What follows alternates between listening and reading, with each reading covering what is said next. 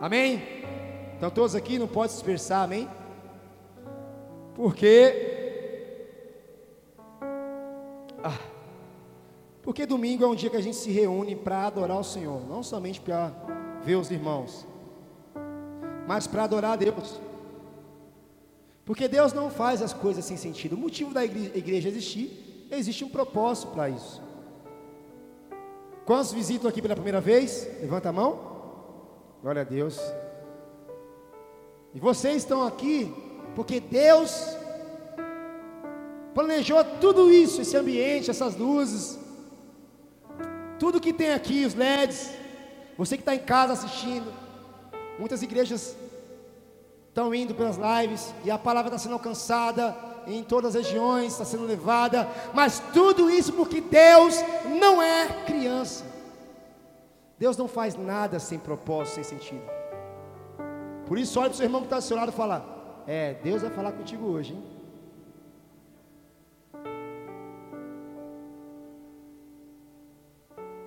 Primeiro versículo, Salmos 119. Você que tem Bíblia, abra. Se você não tem, acompanha comigo. Corta para mim, Percival. Salmo 119, versículo 1. Preste bem atenção, amém? Como são felizes. Você se considera alguém feliz? Ele é demais, né, meu? Pastor Rodrigo, salva de palmas pela vida do Pastor Rodrigo. Não é à toa que essa igreja se chama Coração da Noiva. Não estou puxando sardinha, não. Porque o pouco que eu tenho de intimidade com o pastor, sei da índole, da integridade e maturidade que ele tem. E qual o pastor vai sair da cadeira para puxar o ventilador para um careca paraibano, meu irmão. Tem que ser muito homem de Deus.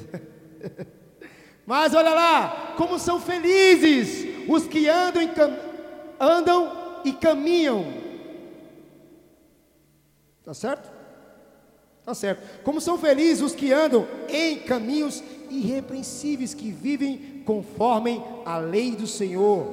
Como são felizes os que obedecem aos seus estatutos e de todo o coração buscam. Quantos são fiéis ao Senhor aqui? Escuta isso. A felicidade não está em eu ter um carro bom, em eu ter um casamento abençoado. Não é só isso.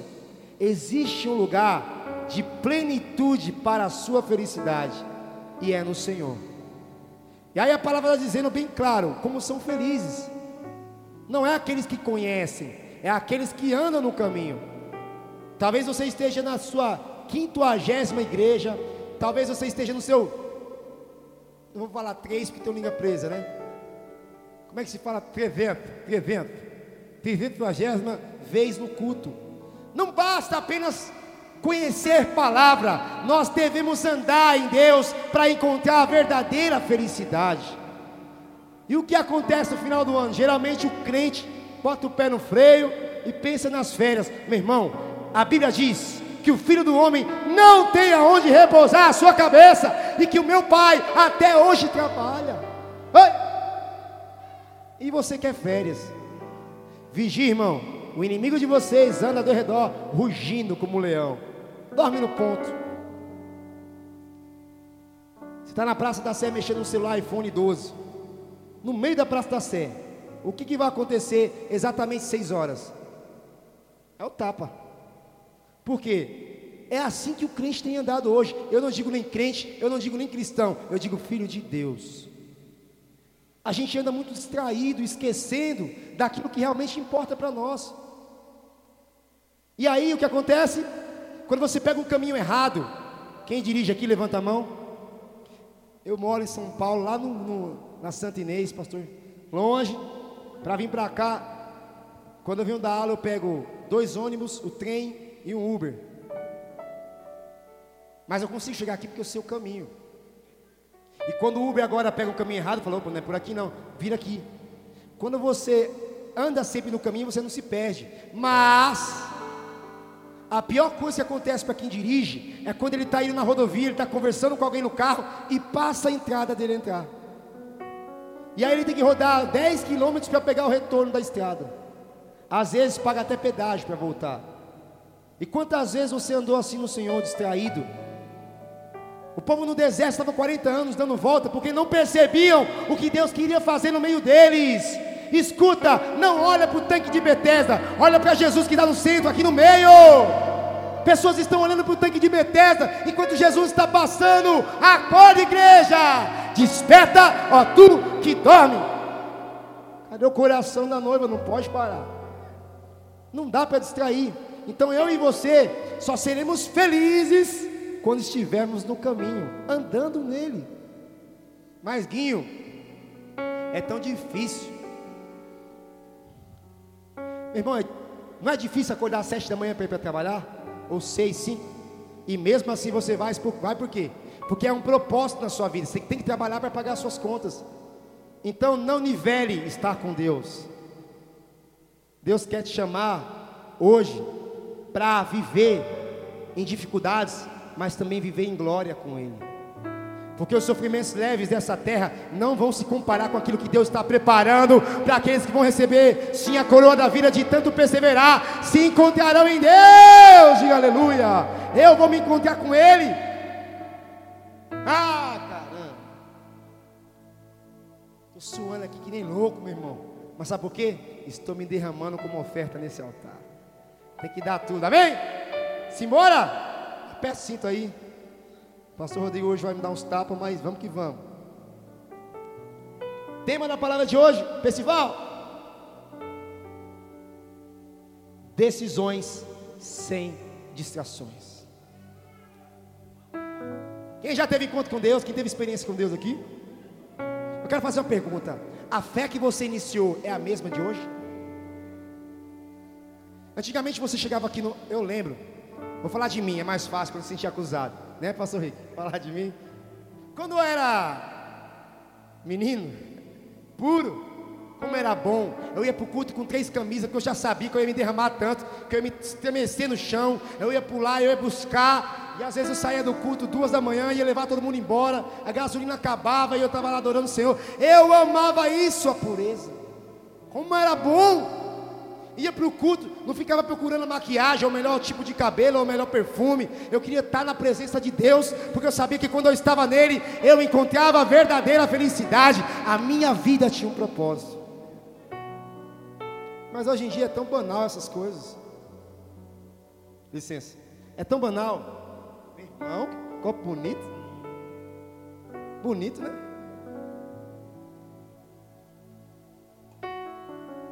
Era tão intenso a sua vida com Deus. Você não media esforços, suas decisões era sempre Mateus 6,53. Buscando o reino e a justiça em primeiro lugar. Vamos ofertar para fazer algo pelo reino? Vamos. Não se prenda, não estou pregando oferta, estou falando de valores. Não é de dinheiro, estou falando da sua vida, era entregue ao Senhor.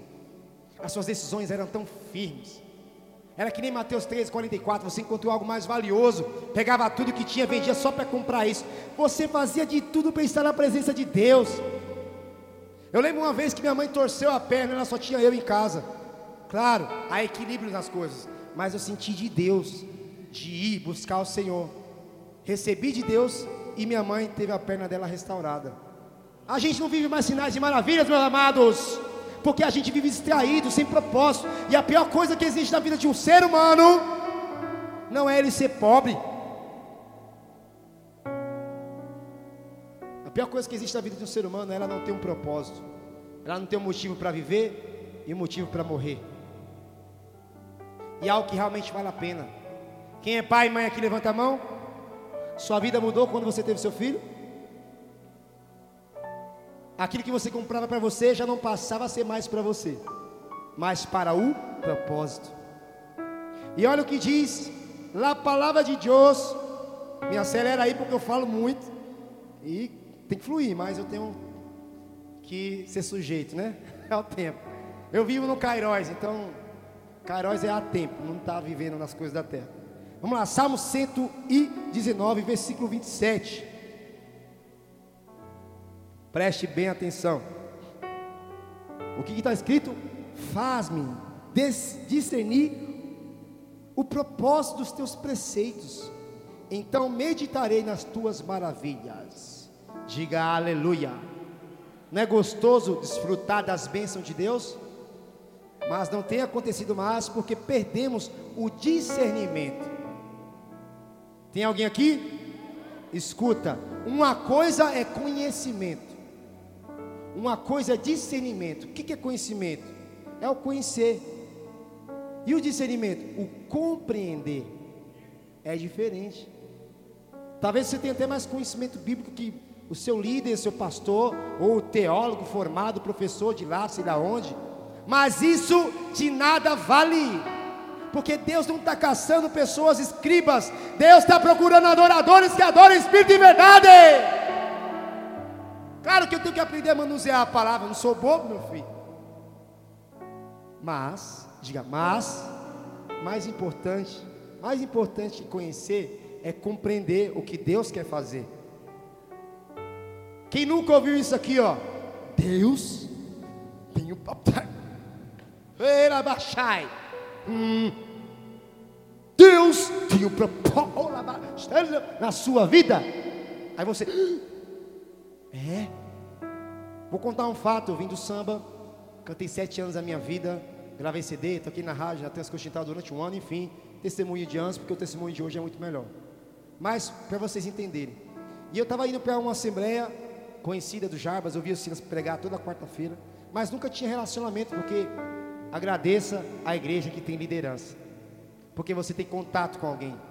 Eu lembro uma vez que eu fui na, na igreja, não estou falando mal da igreja, estou falando de uma situação que eu passei. Roubaram meu carro, fui a pé para a igreja, no caminho me roubaram o celular. Ouvi a palavra, aceitei Jesus pela vigésima vez, porque tem que aceitar receber o livro, né? Eu recebi Jesus pela vigésima vez. Na hora que era para conversar com o pastor, tinha uma fila de 50 pessoas e eu chorando, porque eu queria desabafar com alguém. Quando chegou na metade, eu desisti, porque eu já tinha passado a dor. Não tinha contato com a liderança, com o pastoreio. Não tinha João 10, o pastor da vida pelas suas ovelhas. Porque era muita gente. Quem está com seu líder aqui, levanta a mão. Manda um beijo para ele aí, ó. Manda um beijo para ele, fala obrigado por ser canal de Deus na minha vida. E aí, eu estava na rua caminhando, estava vindo da Assembleia de Deus, junto com o Beto, do Rio, que hoje agora está no Braz né? Enfim. Rony também. A gente, o grupo de pagode, indo para casa, porque meu carro tinha sido roubado, tinha que ir a pé para casa embora. Eu passava no meio daquela colândia à noite, porque era no retiro da igreja. E a gente subindo, lá vem aquela mulherzinha com a mãozinha assim, ó. Falei, que pandeiro top. E eu, sem entendimento, sem discernimento, sem saber o que estava acontecendo. Essa mulher abraçou o Beto, abraçou o Rony e me deixou por último. E eu, cagão, falei, meu Deus, e agora? ela vai falar tudo que eu fiz de errado. Meu Deus, ela vai, vai me expor aqui. Ela me abraça e fala: Você vai liberar de Deus os quatro cantos dessa nação. Mundo vai te conhecer. E eu chorava que nem criança. Mas ela liberou o propósito de Deus na minha vida, mas não me explicou como seria. O que, que realmente é o propósito de Deus. E é por isso que você está nessa igreja. Para entender realmente qual é o propósito que Deus tem para a sua vida. Porque o que está escrito lá de lá, volta, volta Percival. Vem, Vini, vem, Vini. Solta para mim, Salmo 119 de novo. Isso, meu garoto. Faz-me discernir o propósito dos teus preceitos, então meditarei nas tuas maravilhas. Quem tem aqui o dom realmente de entender o que Deus está fazendo? Por que, que aconteceu a pandemia? Por que, que as igrejas estão se esfriando? Por que, que as pessoas estão se perdendo? Porque está escrito que nos últimos dias o amor de muitos esfriará. Está escrito que os eleitos serão confundidos. Está escrito que nos últimos dias procurarão mestres para si mesmo, para alimentar o seu ego. Hoje as pessoas não querem Deus, hoje as pessoas querem entendimento, mas nós, eu e você, que somos filhos de Deus, nós queremos viver o propósito do nosso Senhor. Eu não estou aqui para encher aquilo lá. Mas eu estou aqui para te relembrar, porque a repetição tem a segurança do propósito que Deus tem para a sua vida balança a pessoa que está ao teu lado e fala: oh, acorda, meu. Vê se ela está suada, se ainda tem maquiagem na menina aí, e se o rapaz aí subiu a nave. Não que isso defina adoração, mas muitas vezes envolve-se numa verdadeira entrega. Baba, aquela baba na barba, meu Deus do céu, Jesus amado. Oh, glória. E aí eu e você não podemos andar com essas, com essas pessoas por aí. Você não tem noção do que significa coração da noiva. Alguém sabe me dizer? Meu irmão, o próprio Deus disse: ai daquele que tocar na menina dos olhos de Deus. Está falando do coração da noiva, está falando dessa igreja. Sabe onde palmas assim, aleluia. E Deus quer reacender no seu coração o desejo, o discernimento de viver um propósito nele. Diga aleluia. Haja diafragma, meu Deus. Os alunos vão me matar amanhã. Velho, velho é complicado, né? 33 anos. Não consigo nem carregar na minha barriga. Mas amém, bora continuar. Bora continuar. Então, há uma grande diferença para você que se esqueceu do propósito de Deus. Existe o seu propósito com Deus e existe o propósito de Deus. Alô, alguém entendeu aqui? Repita comigo, isso não é mexança, não é bordão, mas é porque aquele que repete é muito mais fácil de entender, porque às vezes sua cabeça está tão distraída, olhando para o relógio, olhando para o WhatsApp, desliga esse WhatsApp agora ou vai quebrar. Caramba! No celular, né? Gente, por favor, não se distraia. Porque das dez virgens, das dez igrejas, não é que elas eram impuras, elas apenas se distraíram na hora que era para fazer e não fizeram. Então fala para o seu irmão, não me atrapalhe. Então repita comigo: existe propósito de Deus, propósito de Deus, e existe propósito com Deus. E aí está a diferença. Não estou dizendo que é errado. Vejamos, estamos falando de discernimento. Alô? Diga discernimento. Que é compreender o que Deus está fazendo. Por que, que pessoas faltaram no culto hoje? Sabe por quê? Porque elas não conseguem entender que realmente Deus planejou uma eternidade ao lado delas. As pessoas hoje estão vivendo um propósito com Deus. Como é que funciona isso? Eu vou para a igreja. Se Deus mudar meu marido, oh glória, vou entrar num propósito, fazer jejum. Tudo isso é válido. Ah, pastor, eu preciso de um carro para fazer o reino. Eu também. Tudo isso é válido, mas não quer dizer que é o propósito de Deus. Isso é consequência de estar no propósito de Deus. Quando Jesus chega diante de Pedro e fala: Pedro, tem que dar a César o que é de César. E dar a Deus o que é de Deus. Mas a gente não tem nada, a gente é liso. Tem nem dinheiro para o dogão no final do culto. O que, que Jesus fez? Vai pescar, Pedro.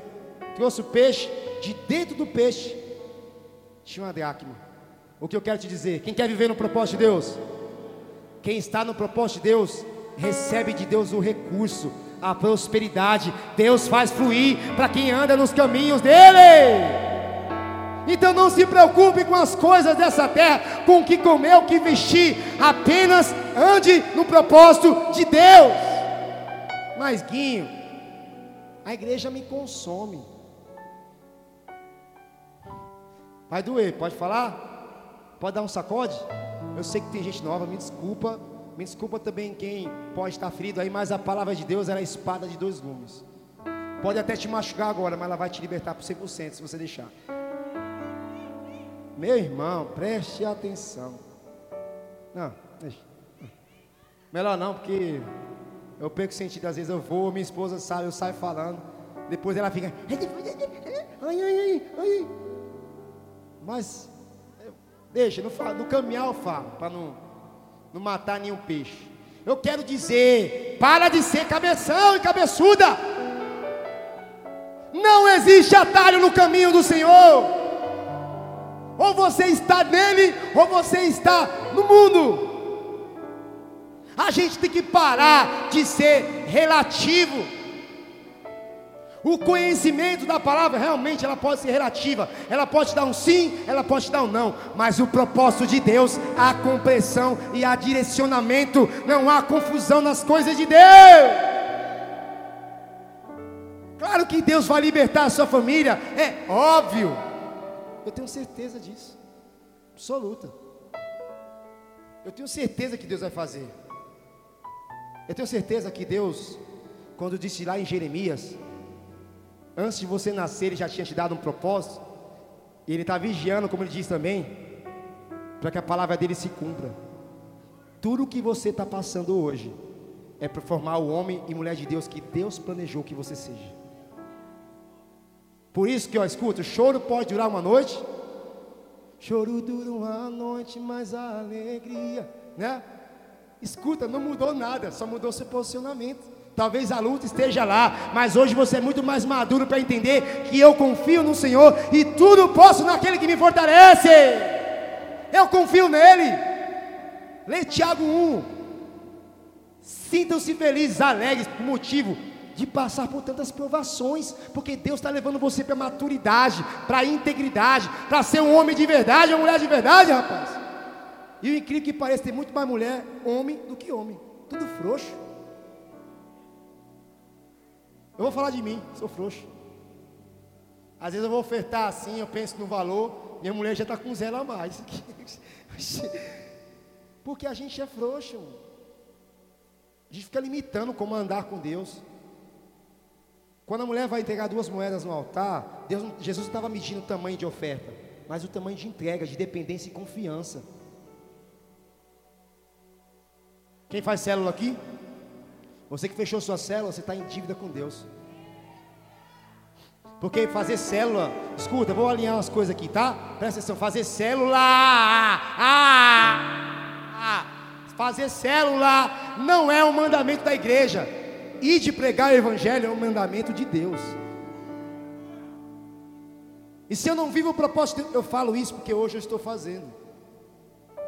A gente acabou de chegar de Curitiba, tinha uma gastrite erosiva no busão, aquela dor parecia dor de parto, meu irmão. Parecia que ia sair alguma coisa. E eu, não, agora não, agora não, não. E aquela dor intensa, aquela cólica. Mas feliz porque tinha ido para Curitiba cuidar da igreja a qual o Senhor nos deixou responsável. Lá não tem placa, nós fechamos o templo, mas nós não fechamos a igreja, que é o propósito de Deus. Quando as coisas estão alinhadas aí dentro, tudo flui. Quando você está no propósito de Deus, Acontece tanto milagre sem você pedir, porque Deus sonda a mente e coração, Ele sabe o que você precisa. Teu líder às vezes não vai compreender isso, não, mas Deus sabe, porque pode uma mãe, pode todo mundo esquecer, mas o Senhor está todos os dias se relembrando, lembrando daquilo que você orou há muito tempo atrás, e Deus vai fazer. Quem crê nisso? Por isso Deus te trouxe aqui hoje para você entender que você precisa confiar plenamente no Senhor para viver esse propósito sem se distrair. Para de olhar para o lado, para olhar para o campo florido da outra igreja. A igreja é eu e você. Deus nos colocou aqui, então vamos fluir aqui. Acabou. Porque o que vai fluir dentro de você é muito maior do que uma estrutura externa pode fazer. Por isso, ande nos caminhos do Senhor e tenha discernimento pelo propósito ao qual Deus te chamou. E aí, isso é a propósito de Deus. Agora, o propósito com Deus tem se tornado Baal de muito filho e de muita filha. Quantas vezes você abandonou Deus porque a igreja ou alguém fez algo que você não queria? Lembra aquela imagem que tem um cara cavando um diamante e ele desiste na metade? Era você. Estava tão próximo de receber algo de Deus, mas trocou Deus porque um propósito seu com Deus não foi realizado. A igreja não era como você queria. O milagre não aconteceu no seu tempo. A libertação do seu filho que está com droga não aconteceu. Eu tenho uma discípula que hoje é minha irmã, a Núria. Ela levou mais um é dois, dois mais dois é quatro. Oito anos para o filho dela se libertar das drogas. Oito. Quanto tempo? Sabe por que, que isso aconteceu? Porque muitas vezes ela chegava no altar e colocava o filho dela à frente de Deus. porque era um propósito com Deus. E tudo isso é válido, mas eu estou pedindo para vocês hoje entenderem que se você colocar o teu coração, todo o teu entendimento, toda a tua força, toda a tua alma no Senhor, você vai viver milagres no Senhor. Você vai viver prosperidade em Deus. Fecha os olhos e anda com Ele. Cadê os Pedros dessa igreja que sai do barco e anda sobre as águas? Cadê aqueles que andam dependentes do Senhor? Salmas de palmas para Ele. Eu não dependo de homens, eu dependo daquele que morreu por mim naquela cruz. É o Senhor Jesus Cristo de Nazaré. É aquele que não está mais aqui, mas está no coração da noiva. É esse Jesus. Oh, glória. Isso aí. Pastor Alan, todo sério aí, né? Olha. Desculpa, vou descer porque aí é santo. O Senhor está ali na presença e vai, vai. E é isso que Deus quer, amém? Diga aleluia. Diga glória a Deus, vou acelerar, já são oito horas, eu falo demais. Geralmente quando eu começo a fazer, falar da palavra, eu não paro. E aí é chato, porque às vezes você quer ir embora, né? E eu não posso tomar o teu tempo. Mas se você quiser continuar no Cairo de Deus, fica à vontade. Amém? Bora lá, bora lá, bora lá, bora lá. Então toda vez que eu não consigo compreender o propósito de Deus na minha vida, eu vou levantar um propósito pelo qual vou viver em Deus. Toda vez. Por isso que é importante estar no discipulado. Quem faz parte do discipulado aqui? Quem faz parte do discipulado? Escuta isso. Vá, mesmo que estiver doendo a bexiga, mesmo que tiver com hemorroida, vai. Sabe por quê? Porque quando você vai sem querer sacrifício, e Deus, quando recebe o sacrifício, Ele derrama fogo e glória. E vem novidades. Tenho certeza que você não queria vir hoje para o culto e Deus já está falando aí. Falando, eita, cara. Cara afogado, esse menino aí. Menino, menina. Quando eu não entendo o propósito de Deus, eu começo a levantar propósitos meus com Deus. E aí, sabe o que acontece? Lembra do primeiro versículo lá? Como são felizes aqueles que andam no caminho do Senhor? As tristezas, tem língua presa, de novo. As, espaço, tristezas, não vai, não vai. As tristezas, não vai, não vai. Vamos trocar a palavra? O desânimo, o desânimo vem por causa disso. Porque você deixou de ser dependente de Deus. Em algum momento você se extraiu 0,1 do caminho e continuou assim sem confessar para ninguém. Quando foi lá na frente, você olhou para a presença e viu longe. Por quê? O tempo que você tinha para se arrepender, você não teve e continuou andando zoado. Desviado. Desviado não é aquele que está fora da igreja, é aquele que não está andando com o Senhor, que não está vivendo o propósito de Deus. Palavra pesada, né? Eu não gosto de falar. Mas o significado desviado é que saiu do caminho. Talvez você esteja indo para o caminho de Emaús. Talvez seja como Bartimeu à beira. Mas Deus vai alinhar o seu coração com o coração dele, amém? Hoje, aqui. Quem quer? Quem quer? Quem quer? Quem quer? Deus vai alinhar isso aí. Então, todo o desânimo que você tem enfrentado é porque você se desalinhou com Deus. A sua oferta já não é mais a mesma. Não estou falando de dinheiro, estou falando de sacrifício. Seu tempo com Deus já não é mais o mesmo. Como eu quero viver prosperidade em Deus? O que vale mais, a árvore ou o fruto? Quem diz que é a árvore, levanta a mão. Quem diz que é o fruto, levanta a mão. Meu irmão, mais importante é a árvore. As bênçãos não podem ser maior que o seu abençoador. Onde? É isso aí. Salma de palmas para Jesus por isso. Porque a árvore tem raiz. E ela pode dar muito mais frutos. Quem quer ser como árvore?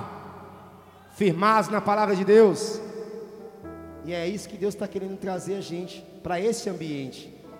Eu sei, amado, que é difícil caminhar com o Senhor. Sei disso. Quantas vezes a gente não tem forças? Quantas vezes você está ali lutando, lutando e dá tudo errado.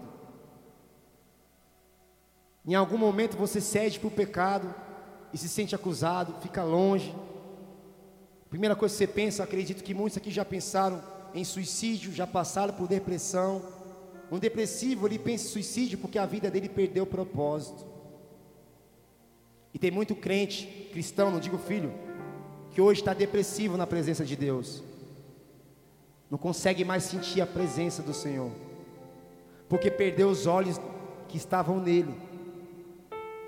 Às vezes você se distrai com o trabalho, com o seu relacionamento, faz tantos planos e dá tudo errado. Mas sabe por quê?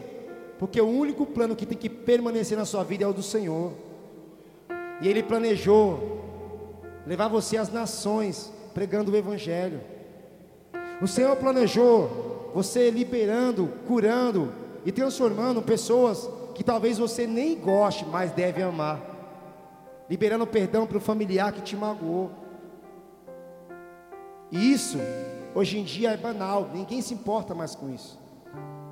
Com todo respeito, Jesus não morreu para você continuar sendo unigênito. Alô, tem alguém aqui? Você não é o único filho de Deus. Olha para a pessoa do seu lado, é seu irmão. Olha para o outro lado, é seu irmão. Olha para cima, não tem nada. Olha para dentro, aí está o Pai. Salva de palmas, Senhor Jesus. Está aqui dentro. É isso. E eu tenho certeza, pastora Sônia, pastor Rodrigo, que quando o Senhor voltar, Ele não vai perguntar de que placa eu sou, de que pastor eu sou, de onde eu sou. Ele vai querer se ver em mim, porque no jardim do Éden, Deus se via em Adão, e se Ele voltar hoje, Ele quer se ver em você. Ele quer me ver. Por isso eu não ligo se eu sou careca, se eu sou barrigudo, se eu tenho língua presa. O importante é o meu interior ser parecido com o dele. Porque o que é externo, irmão? Olha para sua barriga aí. É. É amor, daqui aqui sua ladeira baixa aqui. Isso aqui vai perecer. Mas o que está dentro de você vai ser levado para a eternidade.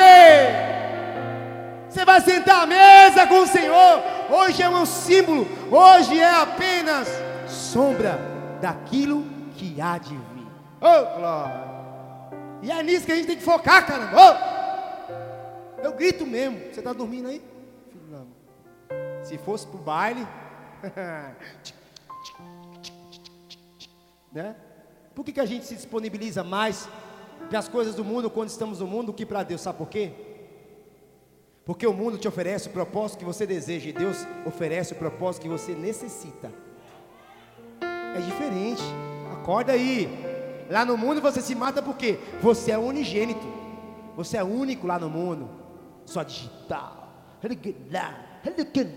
Só que em João 17 Jesus fala: pega a tua diferença, tudinho aí, todos, e se junta comigo para ser um comigo. Porque aqui não tem o melhor. Aqui tem os filhos de Deus reunidos, se manifestando, porque a natureza está clamando, gemendo pelos céus na terra. Quem vai manifestar os céus na terra? Diga aleluia! É para isso que o Senhor nos chamou, caramba. Sabe como é que é, pastor? Esse negócio de célula aí não é para mim, não. Ô, oh, cabeçudo, não estou falando de céu, estou falando de fazer a vontade de Deus. Se você estiver no trem pregando o evangelho, é célula. É que você precisa de um ambiente. Hora de mofar. Cristão, aleluia. Glória a Deus. Estou vendo algo em você, moço. Aleluia. Não, é natural. Vida cristã não é hobby e nem roupa. É identidade. Eu sou. Acabou. E quem está no propósito de Deus, aonde está, está liberando de Deus. Ele brinca, ele zoa. Porque Deus não muda a essência, Deus muda valores. Porque o motivo pelo qual você foi feito, a essência era adorar a Deus. Você que perdeu esse valor. E quando você tem um encontro com Deus, isso é restaurado. Quando você tem a participação internamente vivendo com o Espírito Santo de Deus, isso é restaurado. Por isso que eu digo, quando o Senhor voltar, Ele não vai falar, como você pregou bonito. 1 João 3,16 diz assim: Nisso consiste o amor. Jesus deu a vida por nós e nós, diga, devemos dar a nossa vida pelos nossos irmãos. Realmente, Jesus morreu e pagou toda a tua dívida do pecado, mas não a tua dívida do amor. Você tem que pagar e é amando o seu próximo. É vivendo no propósito. dia após dia, fazendo a vontade de Deus. Olha o que diz a palavra de Deus. Vou seguir que eu falo muito. Eu fico falando muito versículo e esqueço. Perdão, gente. Efésios. Efésios, capítulo 1. Obrigado. Dá um chocolate para você, meu filho. Percival. Versículo 9. Vamos ler aqui junto? Podemos? Olha lá. Olha que Deus maravilhoso e nos revelou o mistério da sua vontade. Ei. Quem é cheio de Espírito Santo aqui? A Bíblia diz que a mente do Senhor ao Espírito foi revelado. Olho nenhum viu, mente nenhuma pensou, ouvido nenhum ouviu o que Deus preparou para aqueles que o amam, mas ao Espírito foi revelado. Quem é cheio de Espírito Santo aqui? A você, algum momento você recebeu a revelação de Deus. Provérbio 25, 2 diz que a glória de Deus é ocultar certas coisas, mas você foi para o encontro, você foi caminhando mais com Deus, com Deus, e mais daquele quebra-cabeça ia se montando, e Deus revelou para aqueles que são cheios do Espírito Santo o propósito. Por isso a Paulo não precisou de muita coisa, ele recebeu no Espírito. Ah, agora eu saquei. Aquele meme. Paulo não teve aquele envolvimento, aquela estrutura, mas ele teve a convicção, porque Deus o revelou, Jesus o revelou. Qual era a revelação? Do propósito de Deus para Paulo. Oh glória, você brilhará, brilha, brilhará sobre as estrelas. Você, Paulo, será o melhor cantor do mundo. Paulo, você terá o melhor carro do mundo. Paulo, você terá tudo o que você quiser. Não, Jesus falou: Ó, Ananias, fala o seguinte: manda um recado para aquele abestalhado ali. Fala para ele que ele deve sofrer por causa do meu nome. Porém, avisa ele que eu vou arrebatá-lo e vou mostrar o que está aguardando ele aqui em cima. Ei, glória, Jesus. Aí quando você entende o propósito, está ali aí. A você que foi revelado. O motivo de você estar sentado nessa cadeira não é para você ficar nela. Alguém entendeu aqui? Vou repetir. O motivo de você estar sentado nessa cadeira não é, cadê aqui? Aqui, você. Qual é o seu nome, menino? É, é tu. Gustavo? Otávio? Está na sua cadeira? Fica de pé rapidinho. O que a cadeira tem agora? Por que, que ela está vazia? A igreja foi chamada para servir, não para ser servida. Pode sentar. Enquanto você estiver sentado, sua família não vai estar aqui, filho. Não vai. Porque com Deus é assim. Deus já fez. Agora falta você fazer. Você acha que Deus não quer sua casa transformada, cheia da glória? Quem tem algum parente aqui que precisa estar no Senhor? Meu irmão, tem um monte. Eu vim da Paraíba, vim do mato, fui criado no pé de imbu. E a esposa fica louca. Eu tive muitas vidas, muitas coisas na minha vida, muitas, muitas. Mas quando eu estava no palco cantando pagode, eu olhava e falava: será que a minha vida é só para isso? CD na rádio, tudo fluindo, mas eu sempre fui um cara visionário, olhando para frente. Sofri em relacionamentos, e nada fluía de verdade. Mas, como diz em Salmo 73, que o pastor falou de Asaf, quando o salmista Asaf entrou no templo, na presença de Deus, o coração dele foi reajustado no propósito. Porque antes ele estava falando que nem a gente aqui. Anota aí um devocional para vocês, Salmo 73, é a realidade de muitos crentes hoje. Fica falando, por que, que o ímpio prospera e eu não? Por que, que o irmão tem isso e eu não? Porque, sabe por quê? Sabe, sabe, sabe por quê, caramba? Sabe por que não sabe? Não sabe também, não sabe saber. Escuta, Jesus, diga Jesus. Jesus é filho de quem? De Maria. Maria era de que tribo? Levi. Quem é filho de Deus? Quem tem Jesus aí dentro? Sabe qual era a herança da tribo de Levi? Era a única tribo que não tinham que receber. A única coisa que eles tinham como herança era o Senhor, meu irmão. era o Senhor. Só tua graça me basta tua presença é o meu prazer. O santo dos santos, tua fumaça me esconde, só teus olhos me veem. Debaixo de tuas asas é o meu. Canta. Meu lugar secreto, só tua graça me basta e tua presença é o meu prazer. Mais uma vez, só tua graça me basta e tua presença é o meu. Mais uma vez, diga alto. Só tua graça me basta, tua presença é o meu. Mais alto, mais alto, libera, diga. Só tua graça me basta, tua presença é o meu prazer. Só tua graça me basta, tua presença. Salma de palmas, Senhor Jesus. Oh, glória. Como era bom quando a gente era assim, né? a gente não medir esforço. Eu não estou aqui anulando o que você planejou na sua vida, eu só quero dizer que o que tem que prevalecer aí é o que Deus quer fazer na sua vida. Olha lá, vamos ler, vamos ler. Eu fico me envolvendo aqui. Envolve-me, Senhor. Aí vai que não para, né? E, ó, nunca dê microfone para quem fala muito. Às vezes eu vou dormir, vou contar as intimidades aqui, ela fica louca. Aí ela quer dormir. Aí eu viro, vamos conversar? Uma e meia da manhã. Vamos conversar? Ela, deixa eu dormir. Pô, quero conversar, quero conversar, quero conversar, quero conversar, conversar, conversar. Às vezes eu falo comigo mesmo, respondo para mim mesmo. Quem é assim? Quem é assim que fala sozinho? Ei, eu não estou falando sozinho, o Espírito Santo está ali ouvindo, né? Então quando dá microfone para um tipo de pessoa dessa, não para, velho. A aula aqui, de segunda-feira, que a gente tem, é 40 minutos falando e 20 de aula. Junta eu, pastora Sônia, pastor Rick. Acabou. Já era. E o Vitor também, que fala pelos cotovelos. Mas é bom, porque a boca fala de coração está. Quem está cheio de Deus daqui? Então vamos pregar mais o Evangelho, amém? Olha lá. Nos revelou o mistério da sua vontade. Então ele já está falando aqui, amém? De acordo com o seu bom propósito. Que ele estabeleceu em Cristo. Então Jesus não morreu para você apenas teus pecados perdoados. Jesus morreu para que você voltasse para o propósito ao qual Adão havia se perdido. Adão tinha um propósito, ele se perdeu, ele, ele criou um propósito dele com Deus, a esposa. Aí você vê Abraão, o que era propósito com Deus, ele fez se tornar propósito de Deus. Eu entrego meu Isaac, Deus entregou as multidões.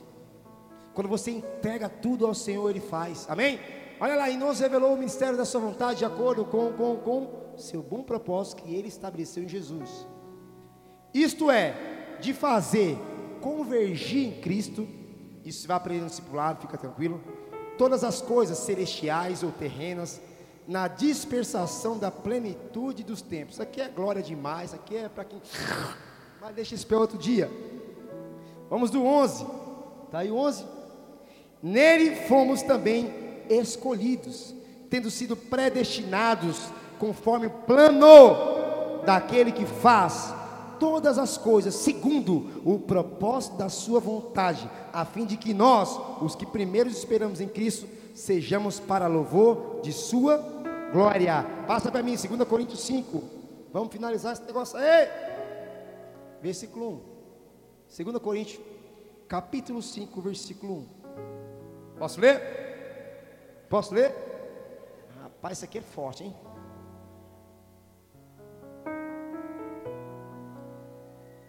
Povo chique é outra coisa, né? Porque aqui vão tomar, né?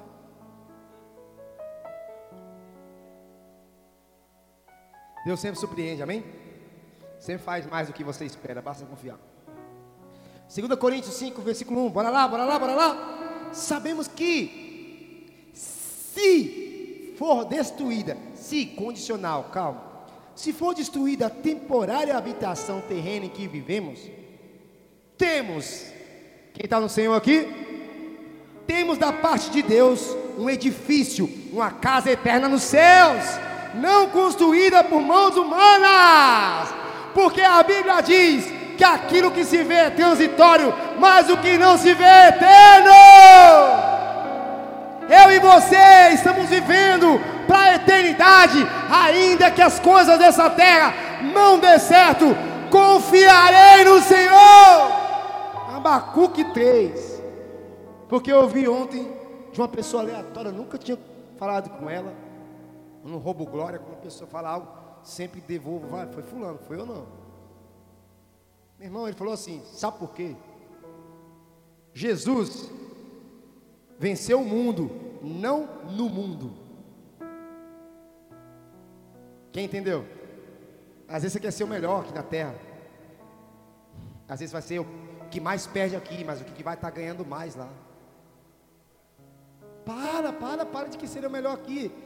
É, é, válido, legal, beleza, mas não coloca isso como prioridade. A prioridade sempre será o Senhor, Ele é o melhor. Tudo é dele e tudo vai voltar para Ele. Devolve para Ele a sua vida. Para de colocar a mão.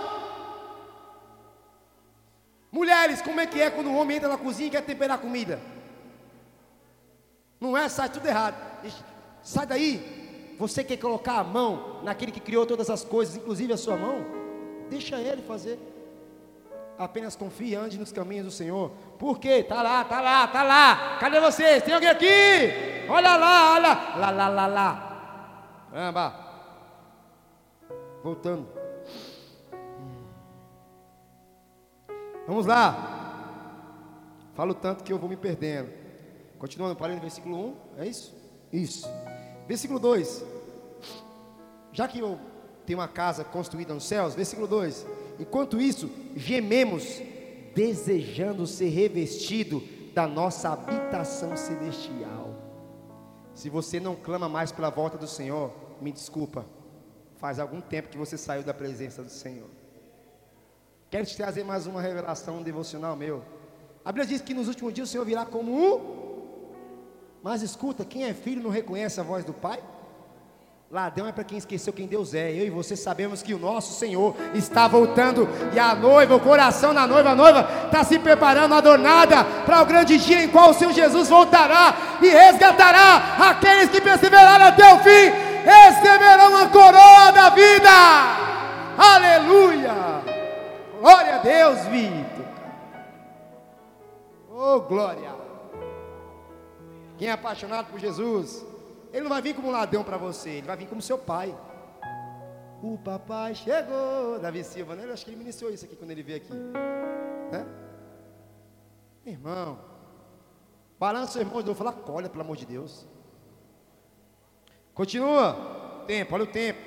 Quando o cara fica velho, dói até a coluna. Bora lá. Vou ler de novo para vocês terem entendimento, versículo 3, versículo 2 de novo, tá? Enquanto isso, gememos desejando ser revestido da nossa, nossa, já é nossa, habitação celestial. Porque, estando vestidos, não seremos encontrados nus. Oh, isso aí é discipulado. É que nem Ezequiel fala lá em lugar mais profundo. Versículo 4: Pois, enquanto, diga, enquanto, diga por um tempo. Fala para o seu irmão, é só por um tempo. Falar de novo é só por um tempo. Pois enquanto estamos nessa casa, gememos e nos angustiamos, porque não queremos ser despidos, mas revestidos da nossa habitação celestial, para que aquilo que é mortal seja absorvido pela vida. Eu vou ser bem breve para você entender. O motivo de você estar aqui, vivo ainda, e caminhando, é porque Deus está dando tempo para que você se arrependa. E entenda o propósito, porque o propósito de Deus é que você sente a mesa. Tem um lugar separado na casa do Pai, aposenta te aguardando. Então acorda. Acorda. Acorda! É, é. Por que, que o povo só responde no grito, hein? Eu queria entender isso. Crente é uma raça surda, né? A gente é surdo, né? Quando é alguém gritando, a pessoa, aleluia. Está dormindo. Glória a Deus. Fala para o seu irmão, acorda de novo. Fala para ele, acorda no espírito, não é no sono não. Amém? Vamos lá, vamos lá, vamos lá, vamos lá, vamos lá. O que, que eu li? Parei aonde? Pois. Ah, Jesus, eu falo demais. Versículo 5: Foi Deus que nos preparou para esse propósito. dando o Espírito como garantia do que está por vir. Por isso, ame a presença de Deus, ela nunca vai deixar, o Espírito Santo nunca vai permitir que você saia do propósito. Por isso, busque mais. Eu estava falando com o pastor Isaías 55, 6, né? Busque o Senhor enquanto pode achá-lo, clame enquanto Ele está perto. Né? Aproveita, minha irmã! O negócio aqui não é descer até o chão, não. Aqui é subir até os céus diariamente. O fluxo que vai ter aqui é o rio de Deus fluindo na sua vida. É esse o fluxo que eu quero, rapaz. Diga aleluia. Oh, glória. Ele nos preparou para isso. Para fluir.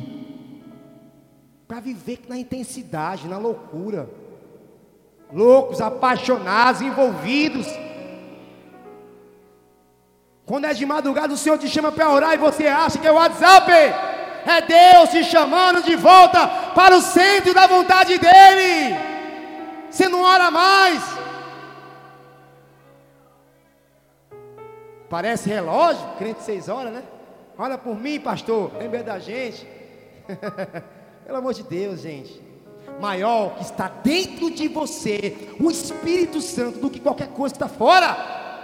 Volte a estar na presença do Espírito Santo. Chega na hora da adoração, fica lá no fundo. Mas, pastor, Deus me toca aqui. Sim, eu acredito. Mas você tem que dizer para a sua mente que você não está longe. Porque a mente mente, entendeu? Você acha que está bem, mas você está longe. Nicodemos também achava que estava no centro da vontade de Deus. Jesus falou, no seu caso tem que nascer de novo. Você está tão longe. Está tão apoiado no seu conhecimento bíblico teológico, meu irmão, só um adendo aqui, teologia para mim não existe. É minha intimidade. Sabe por quê? Como é que eu posso estudar alguém que se renova todos os dias? Como é que eu vou estudar um cara desse? Como eu vou estudar Deus como Deus age? E tem isso, é? Ele faz como ele quer, ele dá misericórdia para quem ele quer, ele dá a graça para todos, ele ama a todos, ele faz o que ele quiser, porque ele é Deus. E é esse Deus que nós estamos adorando aqui que está escrito, foi Deus que nos preparou. Você vai ter o pensar saindo da igreja. Mas você vai lembrar, caramba, Deus colocou esse negócio aqui. Deus já sabia. Mas é você que precisa lembrar que Deus já sabe. Diga aleluia. Vou chegar na reta final agora. Simbora. Desculpa, pastor, passar o horário aí. Nem sei que hora vocês acabam aqui. Mas. Simbora, simbora. Quem mais o que paz? Acelera, acelera. Bora. Continua aqui, ó. Abre aí, próximo versículo, Atos 5. Escuta. Meu irmão. Lê ainda não, preste atenção. Paulo não foi discipulado por qualquer um. Era um judeu chamado Gamaliel, cara homem de Deus, escriba, mas um homem que tinha discernimento das coisas de Deus. E aí pegaram os caras, pegaram os caras. Se eu não me engano, era Pedro e João aqui. Os caras falaram, vamos apedrejar, porque esses caras estão pregando heresia. Olha o que esse homem de Deus falou e recebe no teu espírito. 38. Portanto, neste caso, eu os aconselho, deixem esses homens em paz e soltem-nos se o propósito ou a atividade deles for de origem humana, fracassará. Mas eu e você que está em Deus, se proceder de Deus, vocês serão, vocês não serão capazes de impedi-los, pois se acharão lutando contra Deus. Às vezes é você que impede o próprio propósito de Deus na sua vida e você continua lutando com Deus e perdendo. Você não é mais Jacó, você é Israel. Você entendeu o propósito de Deus na sua vida. Tem alguém aqui? Não é mais seu, é dele. Tu é, tua é a glória e o louvor, tu és perfeito. Nossa, louvor é antigo demais.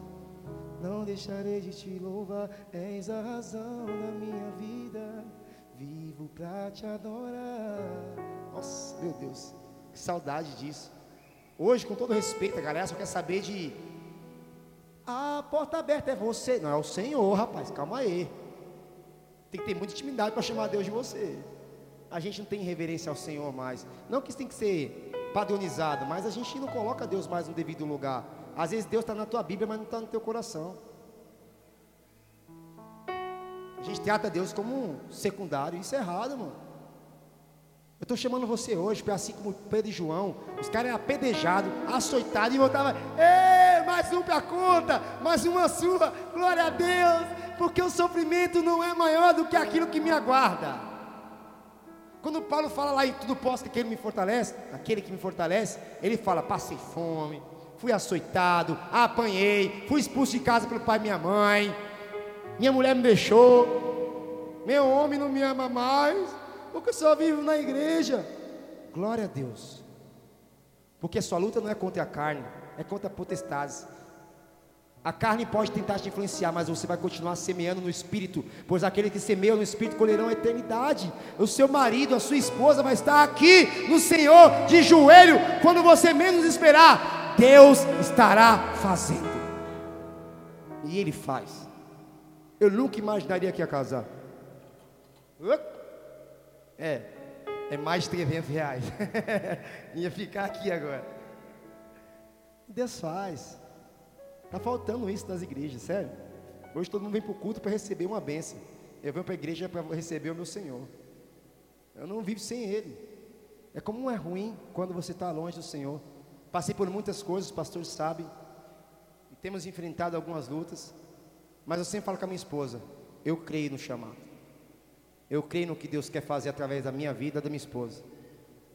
Ser pastor não é ter título, ser pastor é função, é entender o propósito ao qual Deus colocou no meu coração. É rimou, vai. Pastor, né? É o propósito que Deus colocou aqui dentro. Já não sou eu mais que vivo, mas Cristo vive. Quem é cheio de Jesus aqui? E Jesus é o verdadeiro pastor. Se você não pastoreia, o Jesus dentro de você está morto. Se você não ama as pessoas, como é que é, né, pastor? Você não me entende. Fulano pisou no meu calo, tá bom. Só sente dor quem está vivo. Já não sou eu mais que vivo, mas Cristo vive em mim. Está sentindo dor? Jesus está morto aí. Claro que eu não estou generalizando, mas muitas coisas que você passa hoje, antigamente você dava glória a Deus, hoje você já murmura. Volte a andar nos caminhos do Senhor. Fique de pé no seu lugar. Louvor, por favor.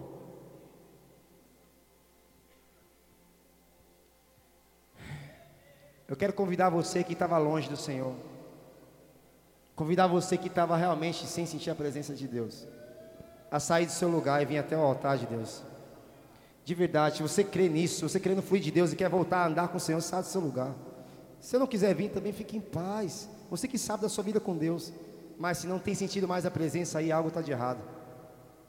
E isso precisa ser envolvido no Senhor mais uma vez. Eu vou finalizar lendo um versículo pessoal aqui, há alguma rema para mim também. Palavra rema quando é que é, pastor? Vocês têm qual evento essa semana aqui? Tem algo aqui em semana? Sábado, né? Sábado tem palavra rema, por favor, você que é apaixonado por Jesus. Não fica fora da palavra, amém? Venha, sai do seu lugar. De verdade, eu queria que até o louvor estivesse realmente falando com Deus algo, sabe? de voltar a sentir a presença até tocando, porque às vezes, como eu falei antes, eu falo por mim, muitas vezes cantei e não estava adorando ao Senhor. E como eu sinto saudade da presença de Deus. Por isso, sai do seu lugar. Sai do seu lugar. E se dê uma nova chance de ver algo novo no Senhor. O pastor até brincou comigo quando ele me chamou para pregar. Trazer o novo de Deus. Mal sabe ele que é a rema da minha vida. Porque eu entendo que Deus está sempre fazendo coisas novas. Só não vive novidade quem é ordem velho. Vinho novo sempre vem.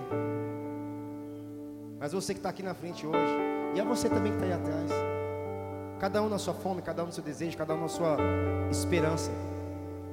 Eu quero dizer que você precisa conhecer mais o Senhor.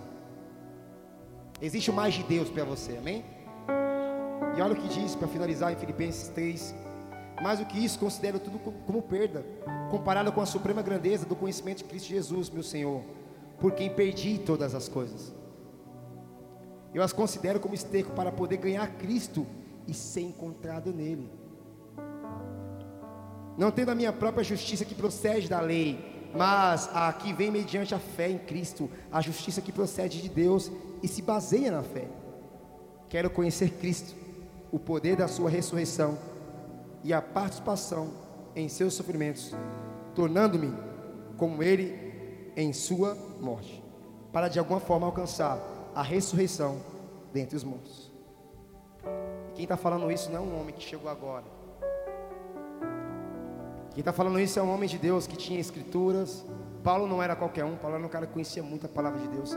Tanto que ele perseguia os cristãos baseado no que estava escrito. Mas o próprio mesmo falou: esquecendo das coisas que ficaram para trás, considero um esterco, porque eu quero conhecer mais o Senhor. Eu quero me envolver mais no propósito dele. Ó, oh, tá chegando o final de ano para quem é dessa terra. Mas para mim e você, nós não podemos parar. A igreja não se fecha. Temos que ter mais comunhão, ter tempo com Deus. Ah, não vai ter evento, se reúne com a sua equipe, fica junto. Não dependa de paredes, porque o que está dentro de você também faz. Porque a igreja também tem seus compromissos. Final de ano às vezes passou para você descansar, porque apanha o ano inteiro, deixa os caras descansar um pouquinho. Mas não deixe de ter comunhão com o Senhor.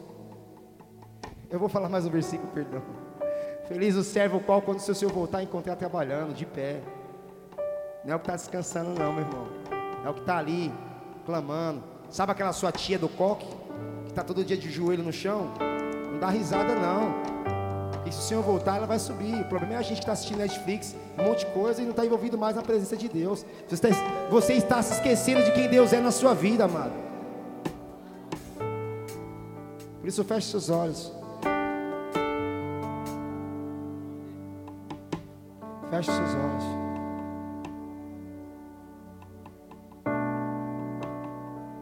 Puder apagar um pouco mais as luzes, para não constranger ninguém, se você quiser chorar, porque tem coisa, meu irmão, que só a mão aqui no altar resolve.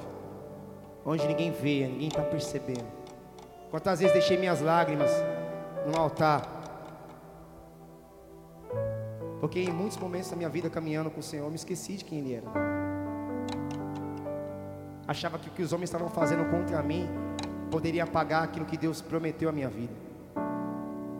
E hoje está se cumprindo muitas coisas que Deus havia prometido, inclusive estar nessa igreja hoje, porque Deus não erra, nunca errou e nem vai errar com você.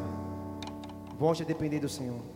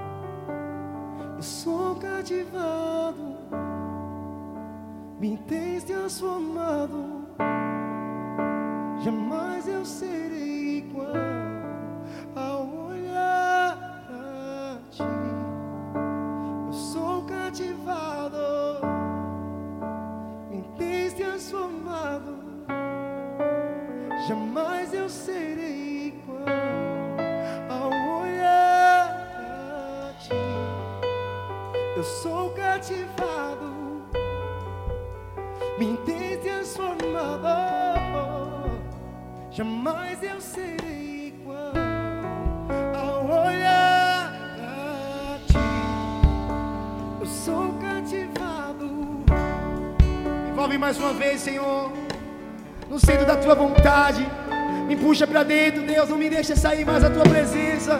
Eu não sei viver mais sem ti, Senhor.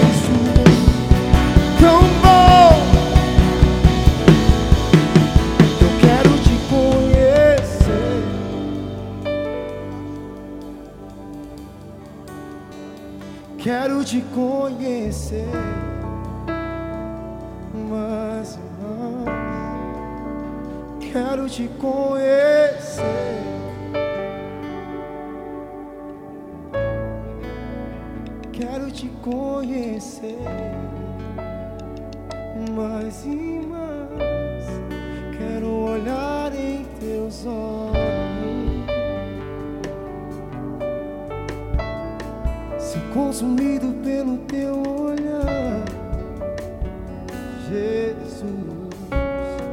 Quero subir em teu colo, como criança me embriagar do teu amor. Quero te conhecer.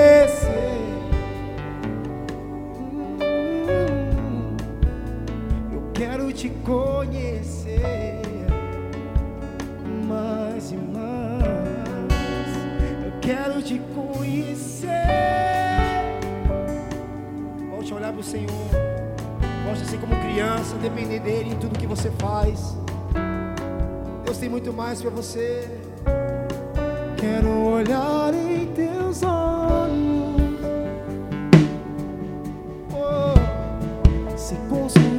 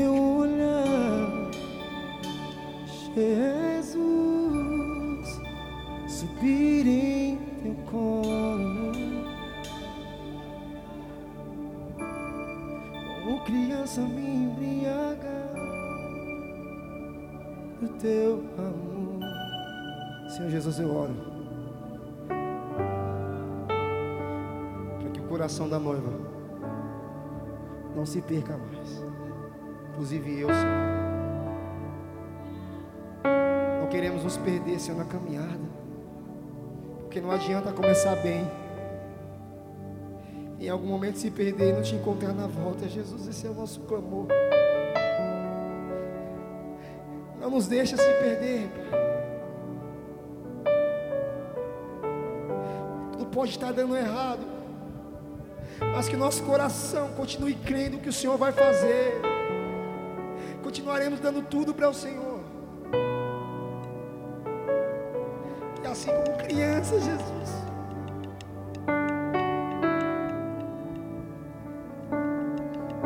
Assim como criança, não calcular os nossos passos contigo, continuar dependendo, Senhor, mesmo que todo mundo te abandone, não desista do chamado.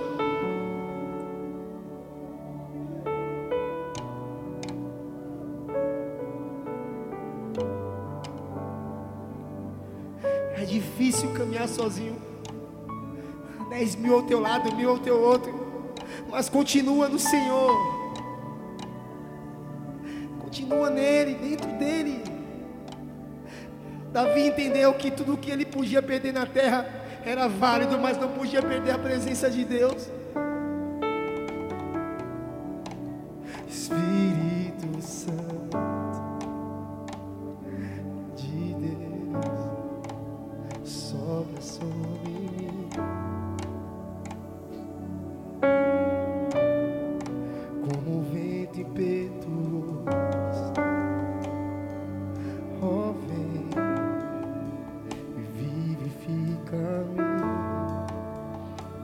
A adoração de Davi era essa, Senhor.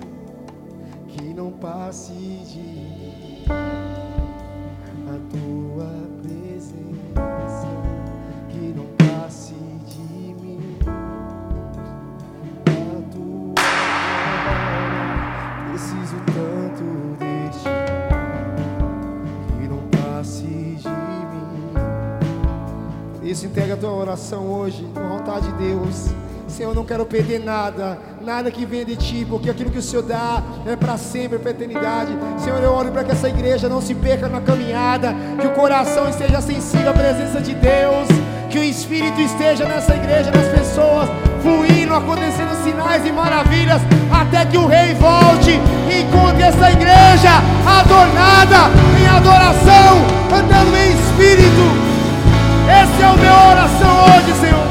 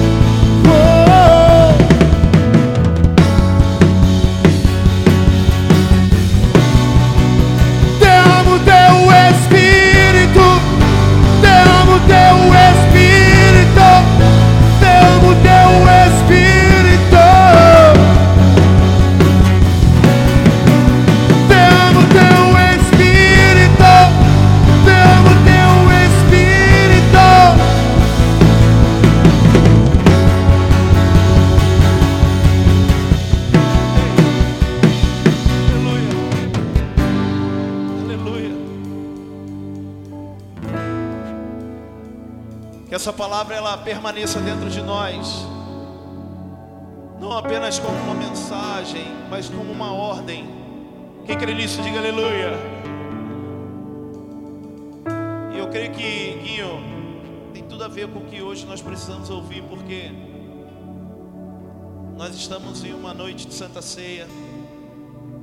Nós precisamos realmente reverenciar de uma forma ainda maior um culto onde renovaremos as nossas a nossa aliança, renovaremos renovaremos os nossos votos.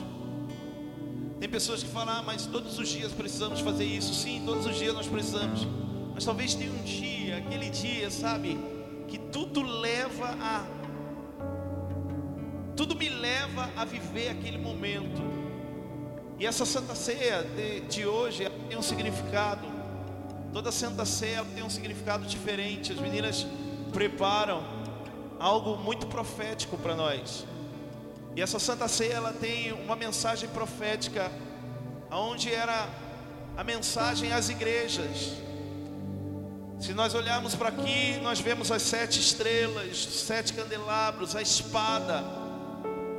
Então era uma mensagem que estava vindo às igrejas, o Senhor.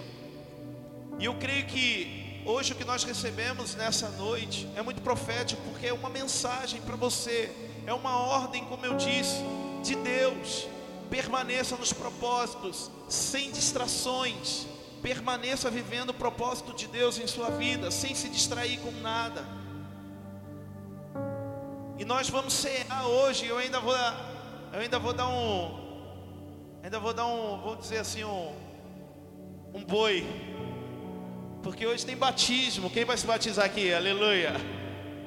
Hoje tem batismo, você que vai se batizar hoje vai cear em nome de Jesus já.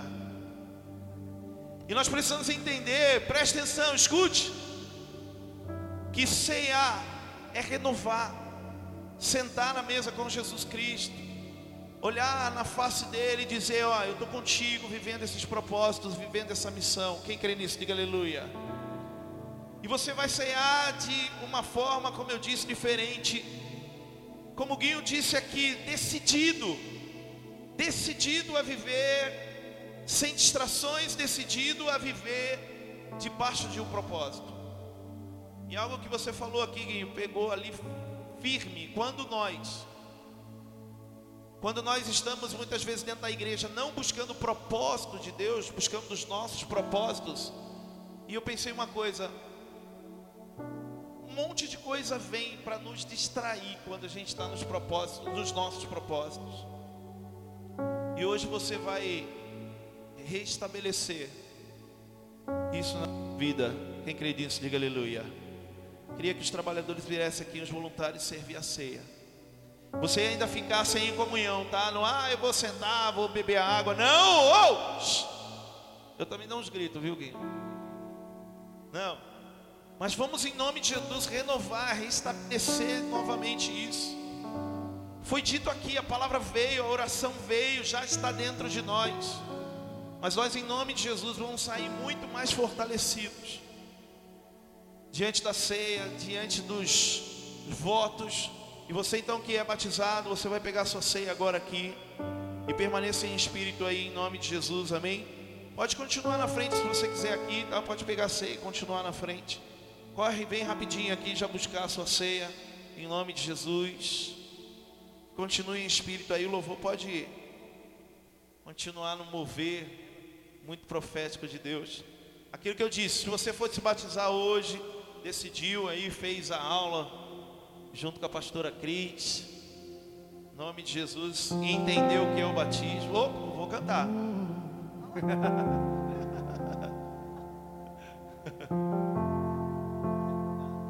Aleluia.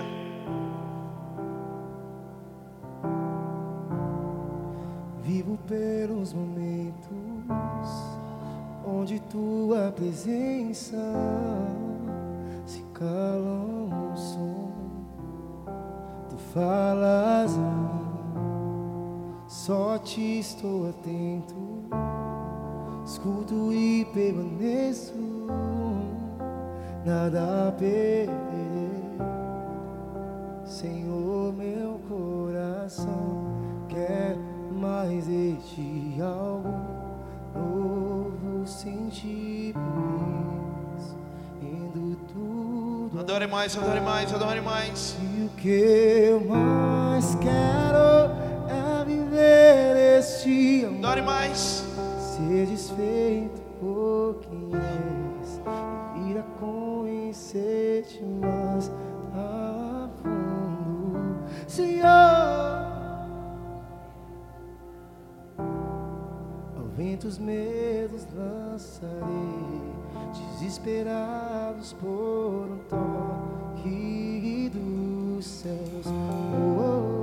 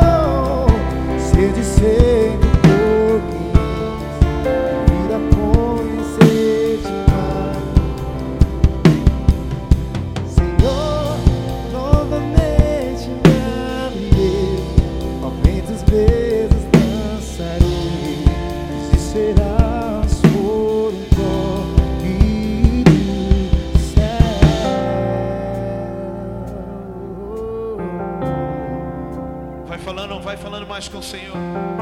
Vai falando mais com Ele.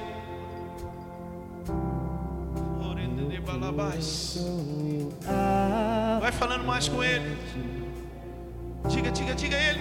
Meu coração eu abro agora. Rasga, rasga, rasga, rasga. E faz o que só Rasga.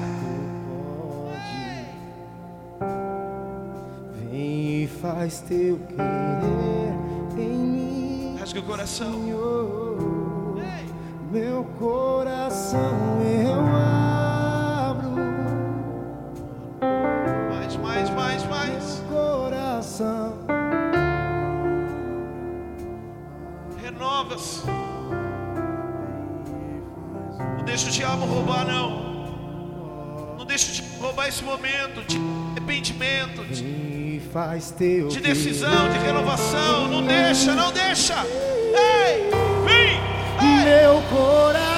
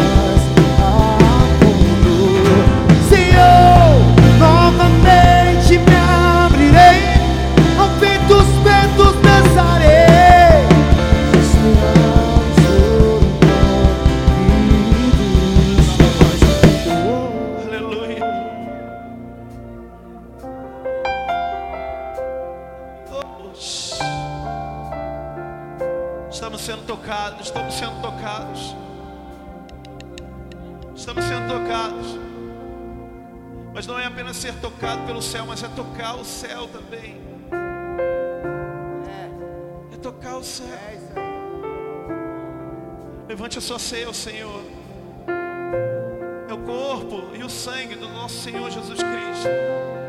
Foi por intermédio dele, somente por ele.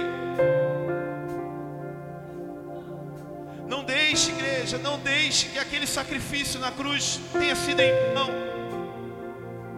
Por isso, não deixe o pecado te condenar. Não deixe os erros te afastarem. Não deixe o sacrifício de Jesus Cristo ser em vão na cruz. Porque Ele nos lavou, Ele nos lavou. A morte dele foi a remissão do meu erro, do meu pecado. Por isso a misericórdia dele se renova e hoje. O Senhor ele está dizendo a você, ei filho, filha, vem para mim, vem para mim. Não se arrependa, chore, chore se preciso for. Mas mergulhe no profundo, na presença do Senhor Jesus Cristo. Levante a sua ceia mais alto que você puder. Diga graças a Deus. Diga o seu sacrifício, Jesus. Não foi em vão. Diga não foi em vão. Diga minha vida. Hoje eu renovo-me por intermédio do teu sacrifício. Por isso, obrigado pelo, pela tua entrega, pela sua morte. Eu renovo os meus votos, a minha aliança, o meu amor, a minha entrega a ti. E que nessa noite eu mergulhe mais profundo na tua presença, em nome de Jesus. Diga mais uma vez, diga obrigado. Toma sua ceia. Tome a sua ceia. Sentindo mais da presença do Senhor.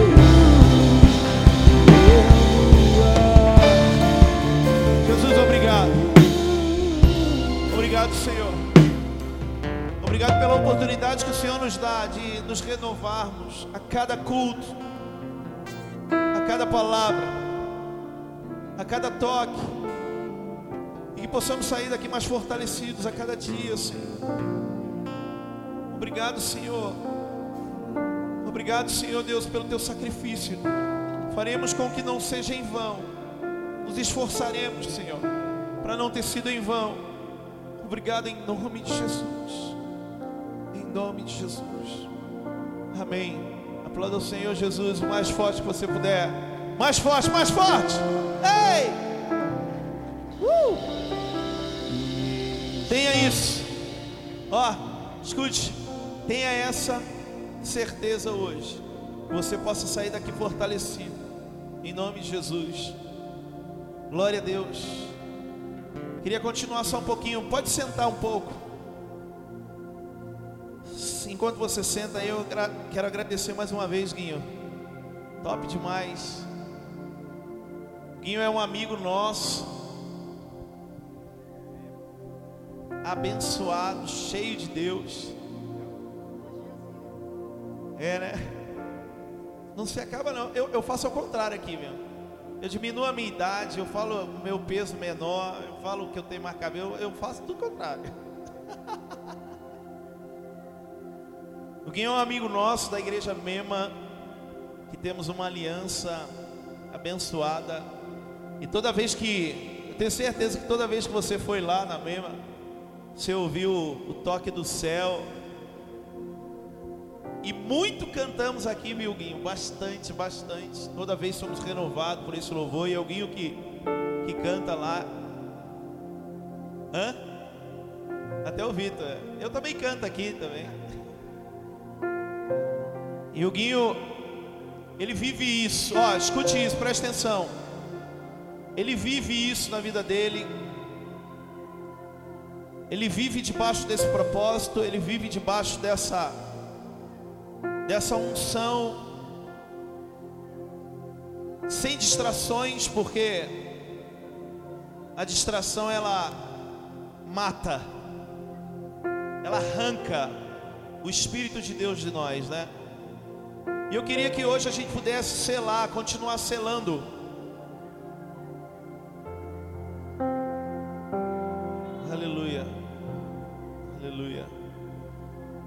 Que essa noite a gente ainda pudesse continuar selando, dizendo o quanto o quanto nós precisamos não apenas tocar o céu, ou melhor, que o céu toque em nós,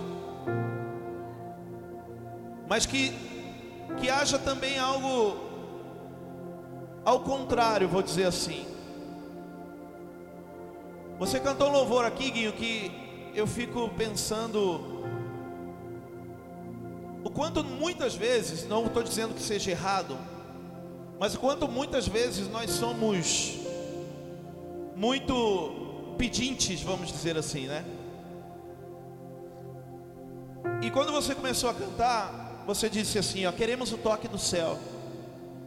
Queremos o toque do céu. Isso faz parte da nossa vida. Escute isso, preste atenção. Não se preocupe por, por enquanto com como o Guinho disse com o horário Cronos não, mas se preocupe com o Kairos, o tempo de Deus, o que o Senhor quer realizar agora. Diga ao seu irmão do seu lado, diga, escute, se ligue no tempo Kairos de Deus. Amém? E como nós somos muitas vezes pedintes, até um louvor, e nós cantamos, queremos o toque do céu, queremos o toque do céu. Tem aquele louvor aqui do Davi Fernandes que a gente gosta muito também, vocês cantaram aqui. Eu chamo o céu, eu clamo pelo céu. Nós queremos que o céu se alinhe com a terra, mas eu quero que você entenda hoje uma coisa também. Preste atenção, ou oh, escute. A nossa adoração, ela muitas vezes ela chama o céu, mas há algo muito mais forte, às vezes potente, que não apenas chama o céu, mas nos faz subir ao céu. Eu gosto muito daquele texto que diz lá em Atos capítulo 10, versículo 31 em, diante do centurião, que enquanto Pedro é levado a falar, a trazer uma mensagem ao centro, ou melhor, Cornélio, centurião não Cornélio, E Pedro é levado por Deus a levar uma mensagem para Cornélio para quebrar a religiosidade do coração dele, quebrar os achismos do coração dele. E aí, de repente, Deus fala assim para ele: Ó, eu tenho recebido as suas orações e a sua oferta. Então, a nossa adoração faz com que os céus venha, com que o céu desça. Nós cantamos, queremos o toque do céu, queremos que o céu nos toque aonde nós estamos. Mas a nossa adoração faz com que nós possamos subir ao céu. Quem está entendendo isso, diga aleluia. Isso é, é algo necessário para nós, Guinho, eu entendo. Que a nossa oferta, ela é a nossa adoração. A nossa oferta, ela é a nossa adoração. E às vezes, escute isso, às vezes nós temos orado muito. Nós temos clamado muito. Tem como você disse, aqueles crentes que é o que é o seis horas. Tudo quando chega perto do pastor, do líder, fala: ah, ora por mim. Seis horas por mim, porque a minha vida financeira não está boa. Mas meu irmão, a palavra fala, como eu disse lá em Atos 10, que não era apenas a oração que subia, mas a oferta tinha que subir junto. Então nós oramos, clamamos, mas eu preciso entender que foi a entrega de Jesus que fez com que o quê? Com que nós pudéssemos ter livre acesso ao céu. E é o que eu estou falando, eu quero toque do céu, escute, eu quero toque do céu, mas muitas vezes eu não quero subir ao céu com a minha oferta. Então foi o sacrifício, foi a entrega do Deus Pai, de Deus Pai, entregando Jesus como filho, que fez, que permitiu, Luiz, que nós subíssemos para cima. Amém ou não amém? Quem está entendendo? Quem está entendendo? É isso. Eu queria ler rapidinho, coloca para mim, filho, por favor. Marcos capítulo 8. Eu quero ler esse texto aqui para quebrar essa coisa que a gente muitas vezes olha a igreja, como eu disse, como aquela coisa, como aquele lugar que eu só tô para receber. Eu olho a igreja como algo aqui que eu vou te mostrar. Mas escute isso aqui, ó. Marcos capítulo 8, versículo, deixa eu ver aqui. Se eu não me engano, 20 24.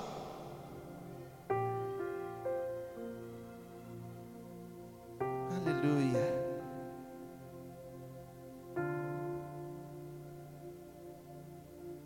Aleluia. 22. Volta lá. Quem quer mais? Diga aleluia. Quem quer mais? Ah! Presta atenção, ó. Rapidinho. Eles foram para Betsaida e algumas pessoas trouxeram um cego a Jesus. Trouxeram o quê? Trouxeram o quê? Trouxeram um cego para Jesus, suplicando-lhe que tocasse nele. Aí vem aquela cura, aquela cura doida de Jesus. Próximo. Ele tomou o cego pela mão e o levou para fora do povoado depois de cuspir nos olhos do homem e impor-lhe as mãos, Jesus perguntou: Você está vendo alguma coisa? Próximo. Aí o que, que o homem perguntou? O que, que o homem respondeu? Ele levantou os olhos e disse: Vejo pessoas e elas parecem árvores andando. Oh, escuta! Eu quero que você entenda uma coisa aqui, ó. Para, para. Não se preocupa com a hora não agora. Preste atenção, porque você precisa se ligar nisso aqui. Quando Jesus cura aquele homem com uma cuspida nos olhos, vou começar a agir dessa forma aqui na igreja. Quando vir os irmãos aqui, eu vou falar: peraí, vem cá que eu vou curar. Mas quando Jesus cura aquele homem, ele pergunta: e aí, você está vendo? E aí aquele homem ele levanta os olhos e fala assim: ó, tô, tô vendo. E aí ele fala assim: eu tô vendo pessoas, mas parece que as pessoas são como árvores. E Deus falou um negócio muito forte no meu coração com isso.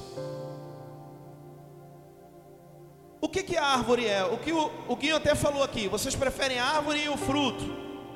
E aí ele disse: é melhor a árvore, por quê? Porque a, fru, a árvore dá o fruto, a árvore dá a sombra, a árvore fornece o conforto, não é? Se você tem a árvore lá, você tem a sombra, você tem o fruto.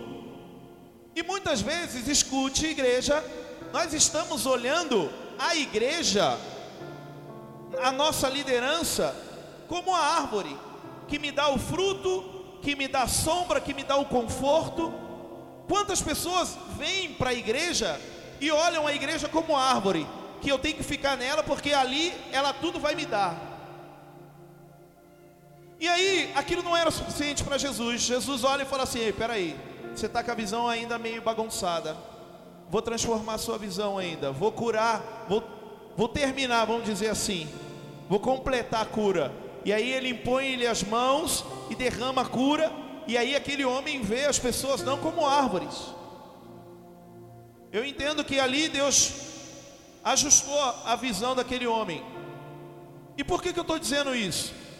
Porque muitas vezes, como eu disse, nós estamos olhando a igreja como árvore, que ela me dá o fruto, que ela me dá o conforto, que ela me dá sombra, água fresca. Mas eu preciso entender, querido, que enquanto eu estiver olhando a igreja como aquilo que eu vou receber, ou melhor, o lugar que eu só vou receber, receber, receber, Deus sempre vai estar colocando as mãos em você e querendo ajustar a sua visão para algo ainda maior do que você imagina. Por quê? Porque nós precisamos entender que não é a igreja que nos fornece, não é a igreja que me dá, tudo já está liberado para mim nas regiões celestiais, conforme a palavra de Deus diz. Mas eu preciso, quando que eu recebo? Quando que eu tomo essa liberação? Quando eu entendo que eu sou a igreja. Quem está me entendendo, diga aleluia. Quando eu entendo que eu sou a igreja. Então, eu vim para a igreja para receber algo. Mas quando eu entendo que eu, como igreja, eu preciso dar algo, as coisas são ajustadas dentro de mim. O valor, como diz, é ajustado dentro de mim. E aí há uma liberação ainda maior de Deus. Eu falo isso porque muitas vezes nós estamos como sanguessugas. Eu preciso falar isso, eu falo. Nós estamos como sanguessugas, precisando de algo. Aí eu venho aqui e recebo uma oração eu estou precisando de algo, uma palavra, eu recebo uma palavra. Eu estou precisando de algo, eu recebo um toque da minha liderança, liberando, me dando um conselho, me dando uma, liberando uma unção sobre a minha vida. Mas aí, como igreja, quando eu preciso dar o fruto, como igreja, quando eu preciso ser o sacrifício, ah não, não, peraí, isso não, não precisa ser desse jeito. Não precisa ser desse jeito. Então nós precisamos entender, querido, que se você ainda está olhando a igreja como uma árvore que tudo te dá, Deus quer ajustar a sua visão hoje. Quem quer receber esse toque de Deus? O que é ajustar a sua visão? É Ele tocar em você e dizer assim: Ei, você é a igreja. Você é a igreja, você precisa ser o sacrifício. Você precisa, você que precisa dar, você que precisa derramar, você que precisa fazer parte disso. E quando eu falo sobre fazer parte disso, é ver as necessidades, querido, da igreja, é olhar as necessidades da pessoa, é saber que a saúde, escuta isso, a saúde financeira da igreja influencia na sua vida. Quem entende? Diga aleluia. Quem está entendendo? Diga aleluia. Deixa eu pegar isso aqui.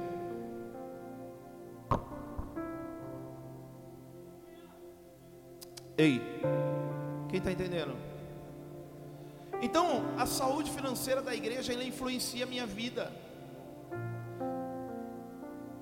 A saúde financeira da igreja ela influencia a minha vida. Então, eu, quando eu olho para a minha igreja, a saúde financeira da minha igreja fluindo, eu preciso entender que a minha vida também receberá um fluir de Deus na minha vida financeira, na minha célula. Eu, como discípulo, eu, como líder, as pessoas vão vir, eu vou gerar. Quem quer isso? Diga aleluia as células vão bombar de pessoas sedentas e apaixonadas. Por quê?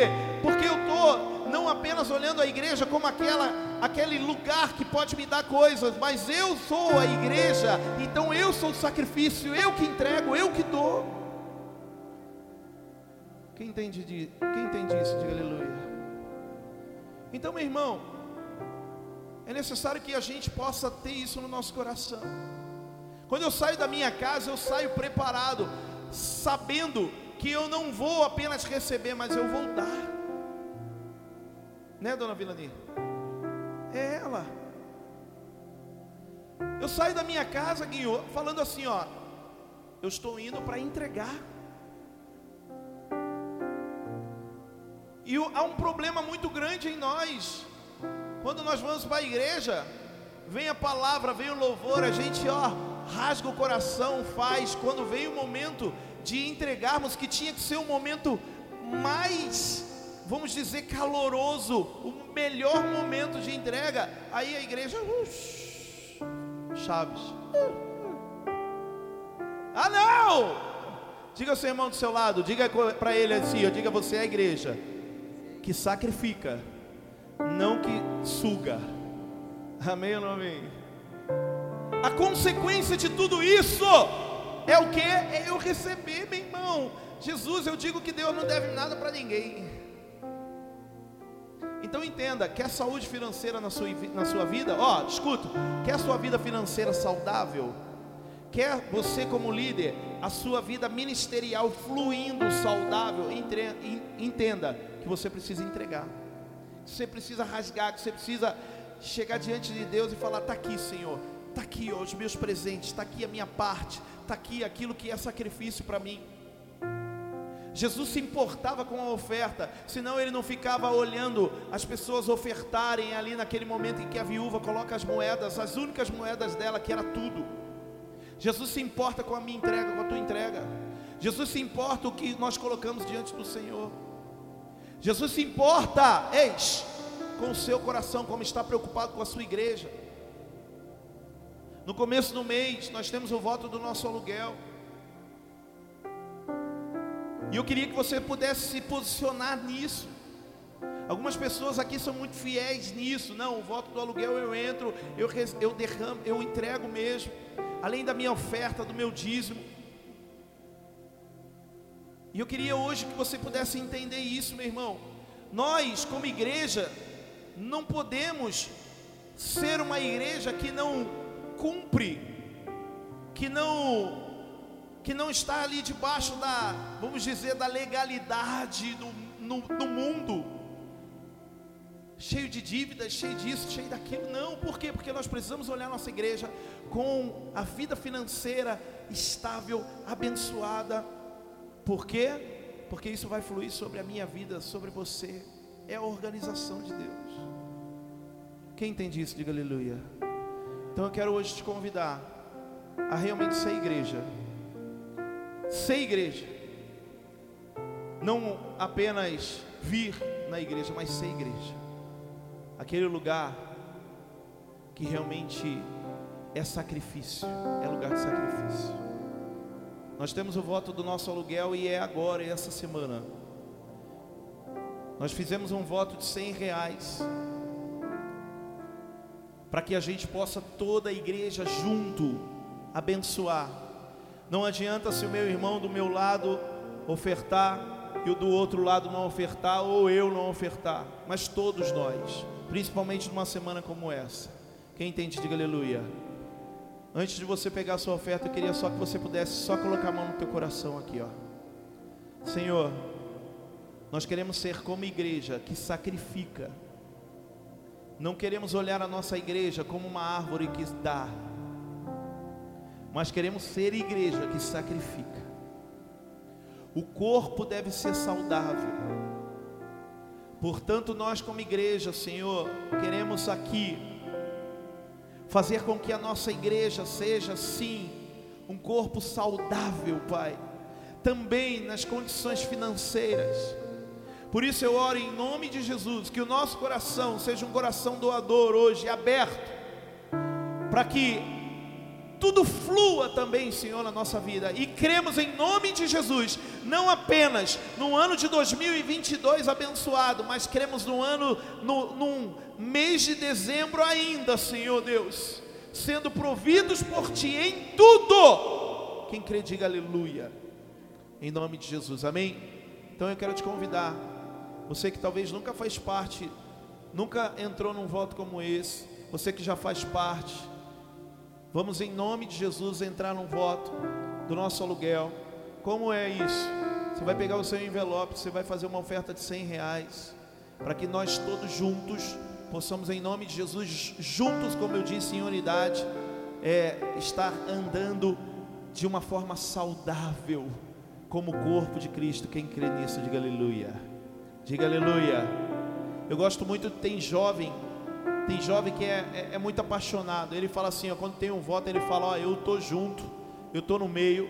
E aí, às vezes, ele não trabalha, você fala, como é que ele vai dar? Ele se vira nos 30. Ele se vira. Ele faz uns negócios, vende uma camisa, vende isso, vende aquilo. Mas por quê? Porque o coração dele é um coração apaixonado. E muitas vezes você tem condições mais do que um jovem como esse fica sentado na sua cadeira dizendo: "Ah, não, isso não é para mim". Meu irmão, coloque-se na disponibilidade com Deus. Diga aleluia. Fique de pé você em nome de Jesus que vai ofertar. Ou melhor, fica de pé toda a igreja. Coloca o pix aí para mim. Isso, ó. Eu não trouxe dinheiro, pastor, hoje não tem nem mais desculpa. Tá aqui, ó. Facinho. Eu faço meu, minha oferta, eu faço meu dízimo hoje dessa forma. Então faça aí, ó. Faça a sua oferta, seu voto, seu dízimo. Amém? Seja um dizimista em nome de Jesus. Fiel na casa do Senhor, para que a gente possa viver o sobrenatural de Deus em nome de Jesus. Amém? A gente, Guinho, você fica preocupado com o horário é que Santa Ceia a gente sempre passa. Dia de Santa Ceia tem um monte de coisa, a gente é apaixonado por louvor, por palavra, então a gente fica na paz. Em nome de Jesus, amém? Pegue a sua oferta aí, levante bem alto ao Senhor. Ó, escute, quero fazer mais, um, mais, mais, mais uma vez um chamado. Você que não ainda entrou nesse voto do aluguel, entre em nome de Jesus hoje, amém? Pega um envelope lá, ó. Se você não puder fazer agora, você faça amanhã. Pega um envelope, lá tem o nome, o, o CNPJ da igreja, lá tem a conta, tem tudo que você precisa para que você possa entrar nesse voto. Faça de coração em nome de Jesus, para que a sua vida financeira também seja saudável. Tô, ó, tô falando isso de verdade do espírito. Tem pessoas aqui que precisam receber um remédio na vida financeira. O remédio na sua vida financeira, meu irmão, vai depender não apenas da sua oração, mas da sua entrega aí hoje. Então faça esse voto com Deus. A Bíblia diz assim, ó, fazei prova de mim. Então isso é real, acontece, de verdade. Coloque Deus, coloque Deus na sua vida financeira, ofertando e entregando. Amém? Então levanta bem alto a sua oferta agora. Senhor, eu quero em nome de Jesus orar e declarar, Senhor Deus, em nome de Jesus, a saúde financeira da tua igreja, Pai eu declaro em nome de Jesus, Pai, uma cura. Eu declaro a cura, Senhor Deus, na vida financeira da tua igreja, do teu povo. Assim como nós, assim como o fluir de Deus virá sobre a igreja, virá também sobre a vida da no, sobre a nossa vida, como igreja do Senhor. O teu corpo precisa estar sadio. E é a igreja, Senhor Deus sadia, que faz com que o céu se abra e o sobrenatural venha. Portanto, é isso que pedimos e cremos, Senhor, em nome de Jesus. Flua, flua uma unção, Senhor, de conquista sobre a tua igreja, de vitória, de bênçãos, em nome de Jesus. Flua, Senhor Deus, na vida de líderes, Senhor Deus, que ofertam por discípulos, que ofertam por célula Flua na vida, Senhor Deus, de famílias que estão ofertando hoje por seus pais na presença de Deus. Flua, Senhor Deus, por pessoas que estão ofertando por cura, Pai. Porque não é apenas a oração, mas é a nossa oferta subindo, Senhor, aos céus. Em nome de Jesus. Amém. E amém. Traga a sua oferta com amor, com vontade, em nome de Jesus, com alegria. Aleluia. Jesus.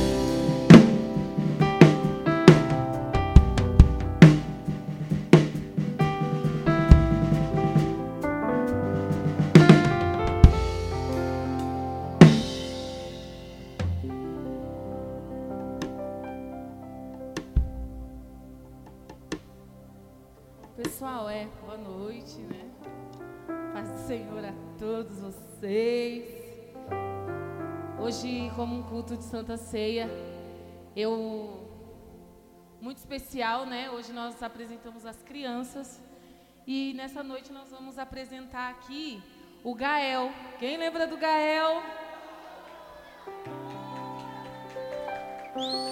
Então ele saiu rapidinho da casa dele, né?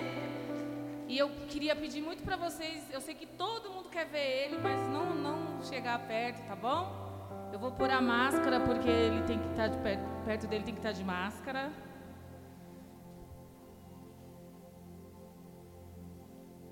E nós vamos apresentar o Gael, né? Todos conhecem a história do nosso Gael aí. E hoje nós vamos apresentar ele, entregar ele a Jesus junto com a família, né, em nome de Jesus.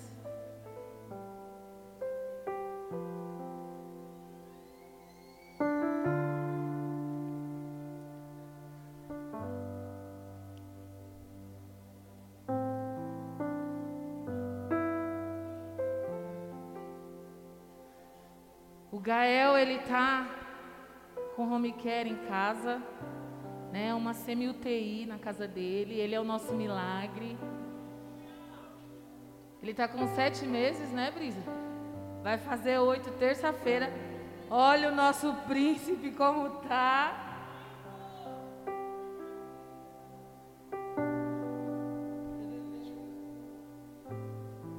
E o Gaia hoje é uma felicidade para nós estar tá entregando ele ao Senhor, né?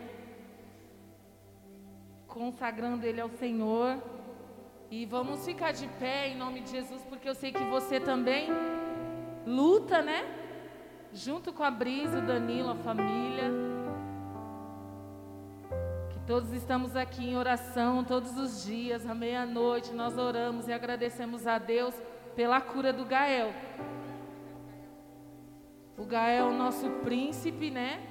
É o nosso chaveirinho aqui da igreja. semana deu um susto na gente, né? Mas está bem, graças a Deus, veio embora para casa, aleluia. Então eu queria que você estendesse as suas mãos para cá, que hoje nós vamos estar orando. Hoje é uma ceia, a última ceia do ano, uma ceia especial. E hoje, a cara dele, ele é bravo, gente. Igual a brisa, Danilo. Então, levante as suas mãos para cá. Pai, nós te agradecemos, Senhor, pela vida do nosso Gael.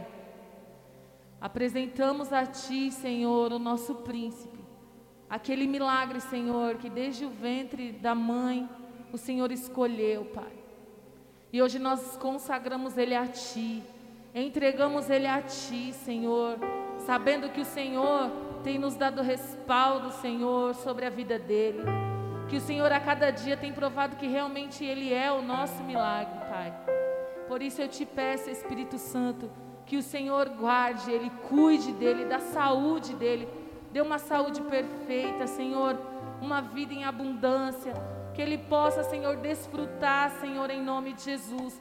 Nós declaramos, Senhor, que o Gael é teu e que ainda vamos ver, Senhor, o Gael vivendo aqui há muito tempo conosco, Pai e contando o seu milagre, Senhor, em nome de Jesus. Nós agradecemos, Senhor, a vida do Danilo, da Brisa e de cada um da família, Senhor, porque eu creio que essa luta, todos juntos, Senhor, estamos vivendo. E nós agradecemos pela vida dele, Pai, em nome de Jesus.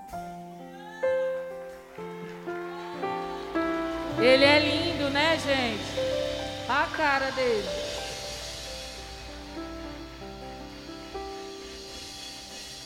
Vamos tirar uma foto? Rapidinho.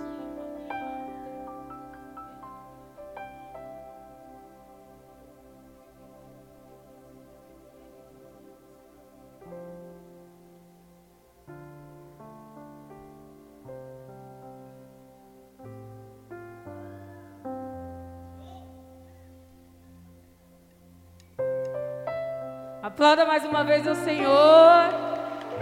Linda família. Tem mais uma criança aí, né, Kátia? Anderson. Pessoal, continue orando pela vida do Gael, viu? Em nome de Jesus. Cadê Anderson? Foi embora? Tem mais alguma criança aí para ser apresentada?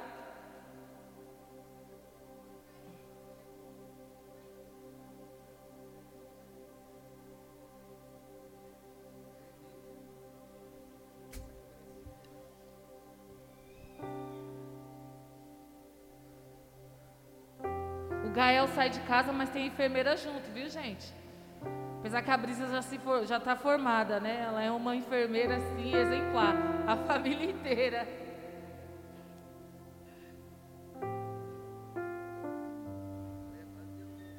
Aí, é para mim essa princesa? Ah, obrigado.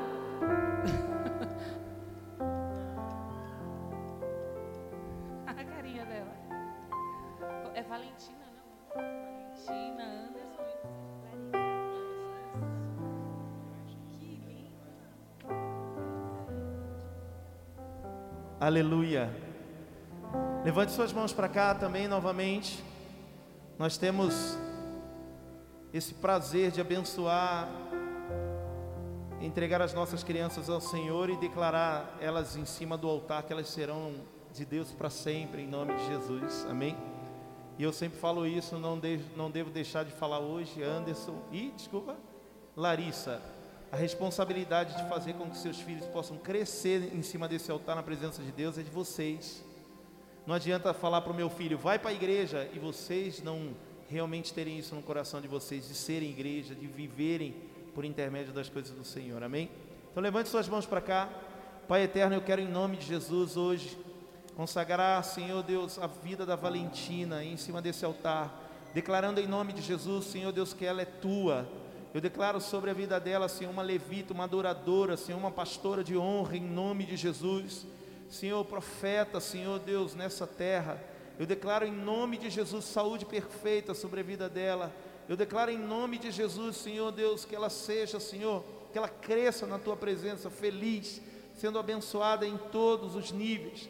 Eu oro por essa família, a vida da Larissa, do Anderson, que eles sejam pais que coloquem seus filhos no caminho em que se deve andar, Senhor, declarando em nome de Jesus a bênção da tua presença sobre a vida deles. Em nome de Jesus. Amém. Aplauda a vida da Valentina. Deus abençoa.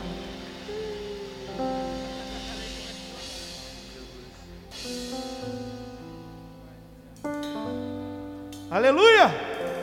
Diga glória a Deus. Ah, a fotinha, a fotinha com a Valentina, rapidinho.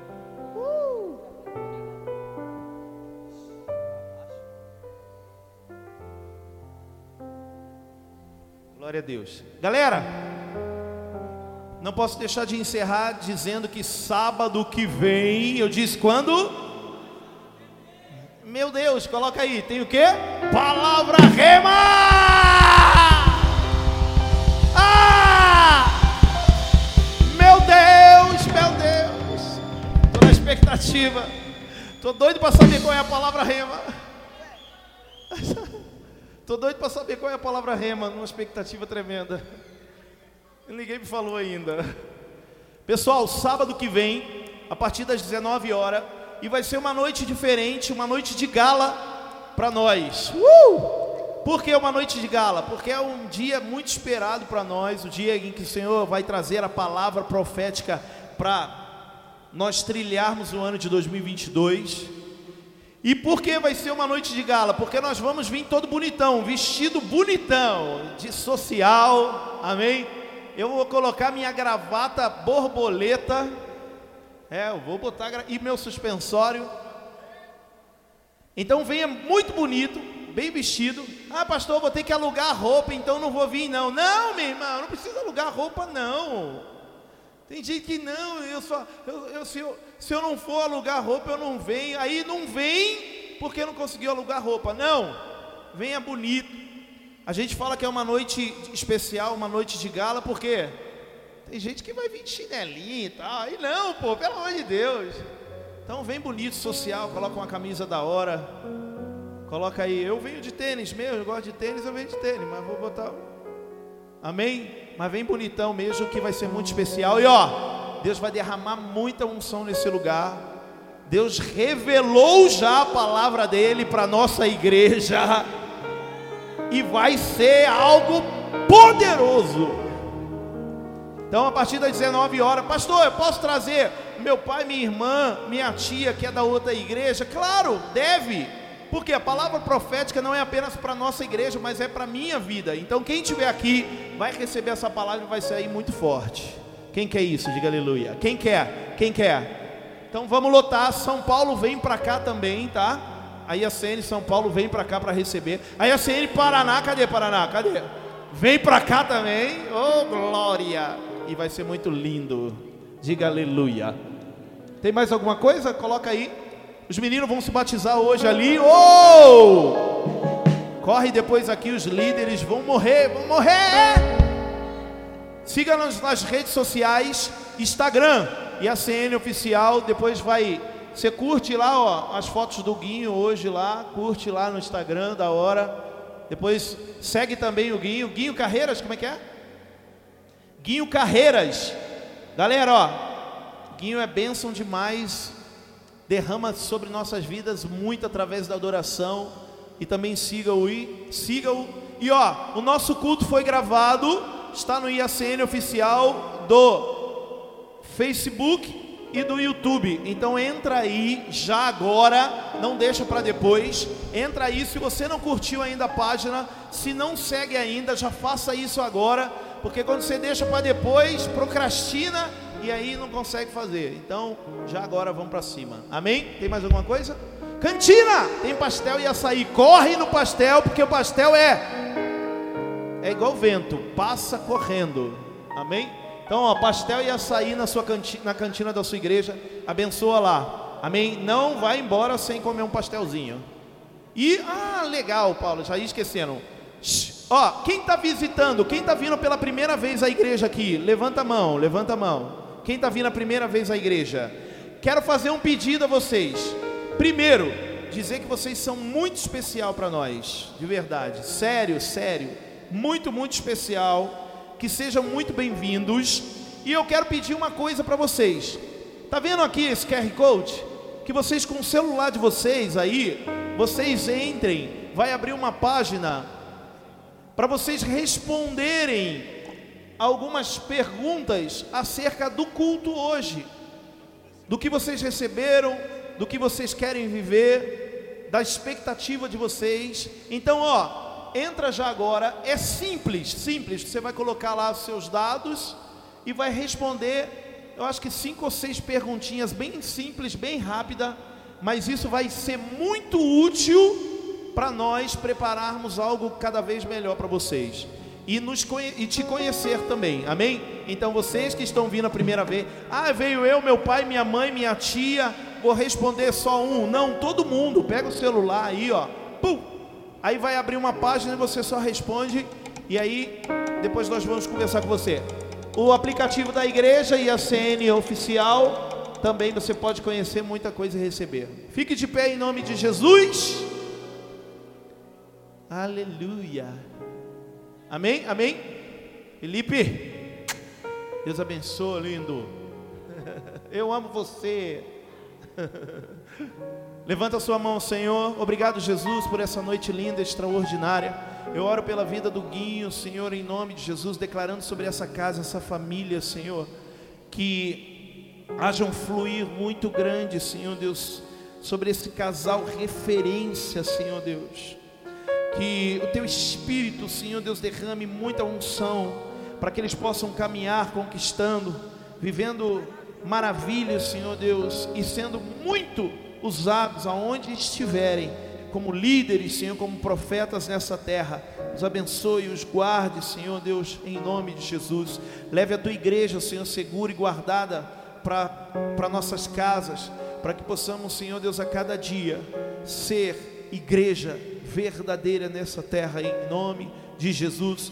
Eu desde já oro declarando sobre essas águas, águas, Senhor Deus, que libertam, que curam, Água, Senhor Deus, que farão com que haja um novo tempo sobre a vida de pessoas nessa noite, em nome de Jesus. Amém. Aplauda ao Senhor. Deus abençoe. Visitantes, como eu disse, ó. Entra aqui, em nome de Jesus. Deus abençoe.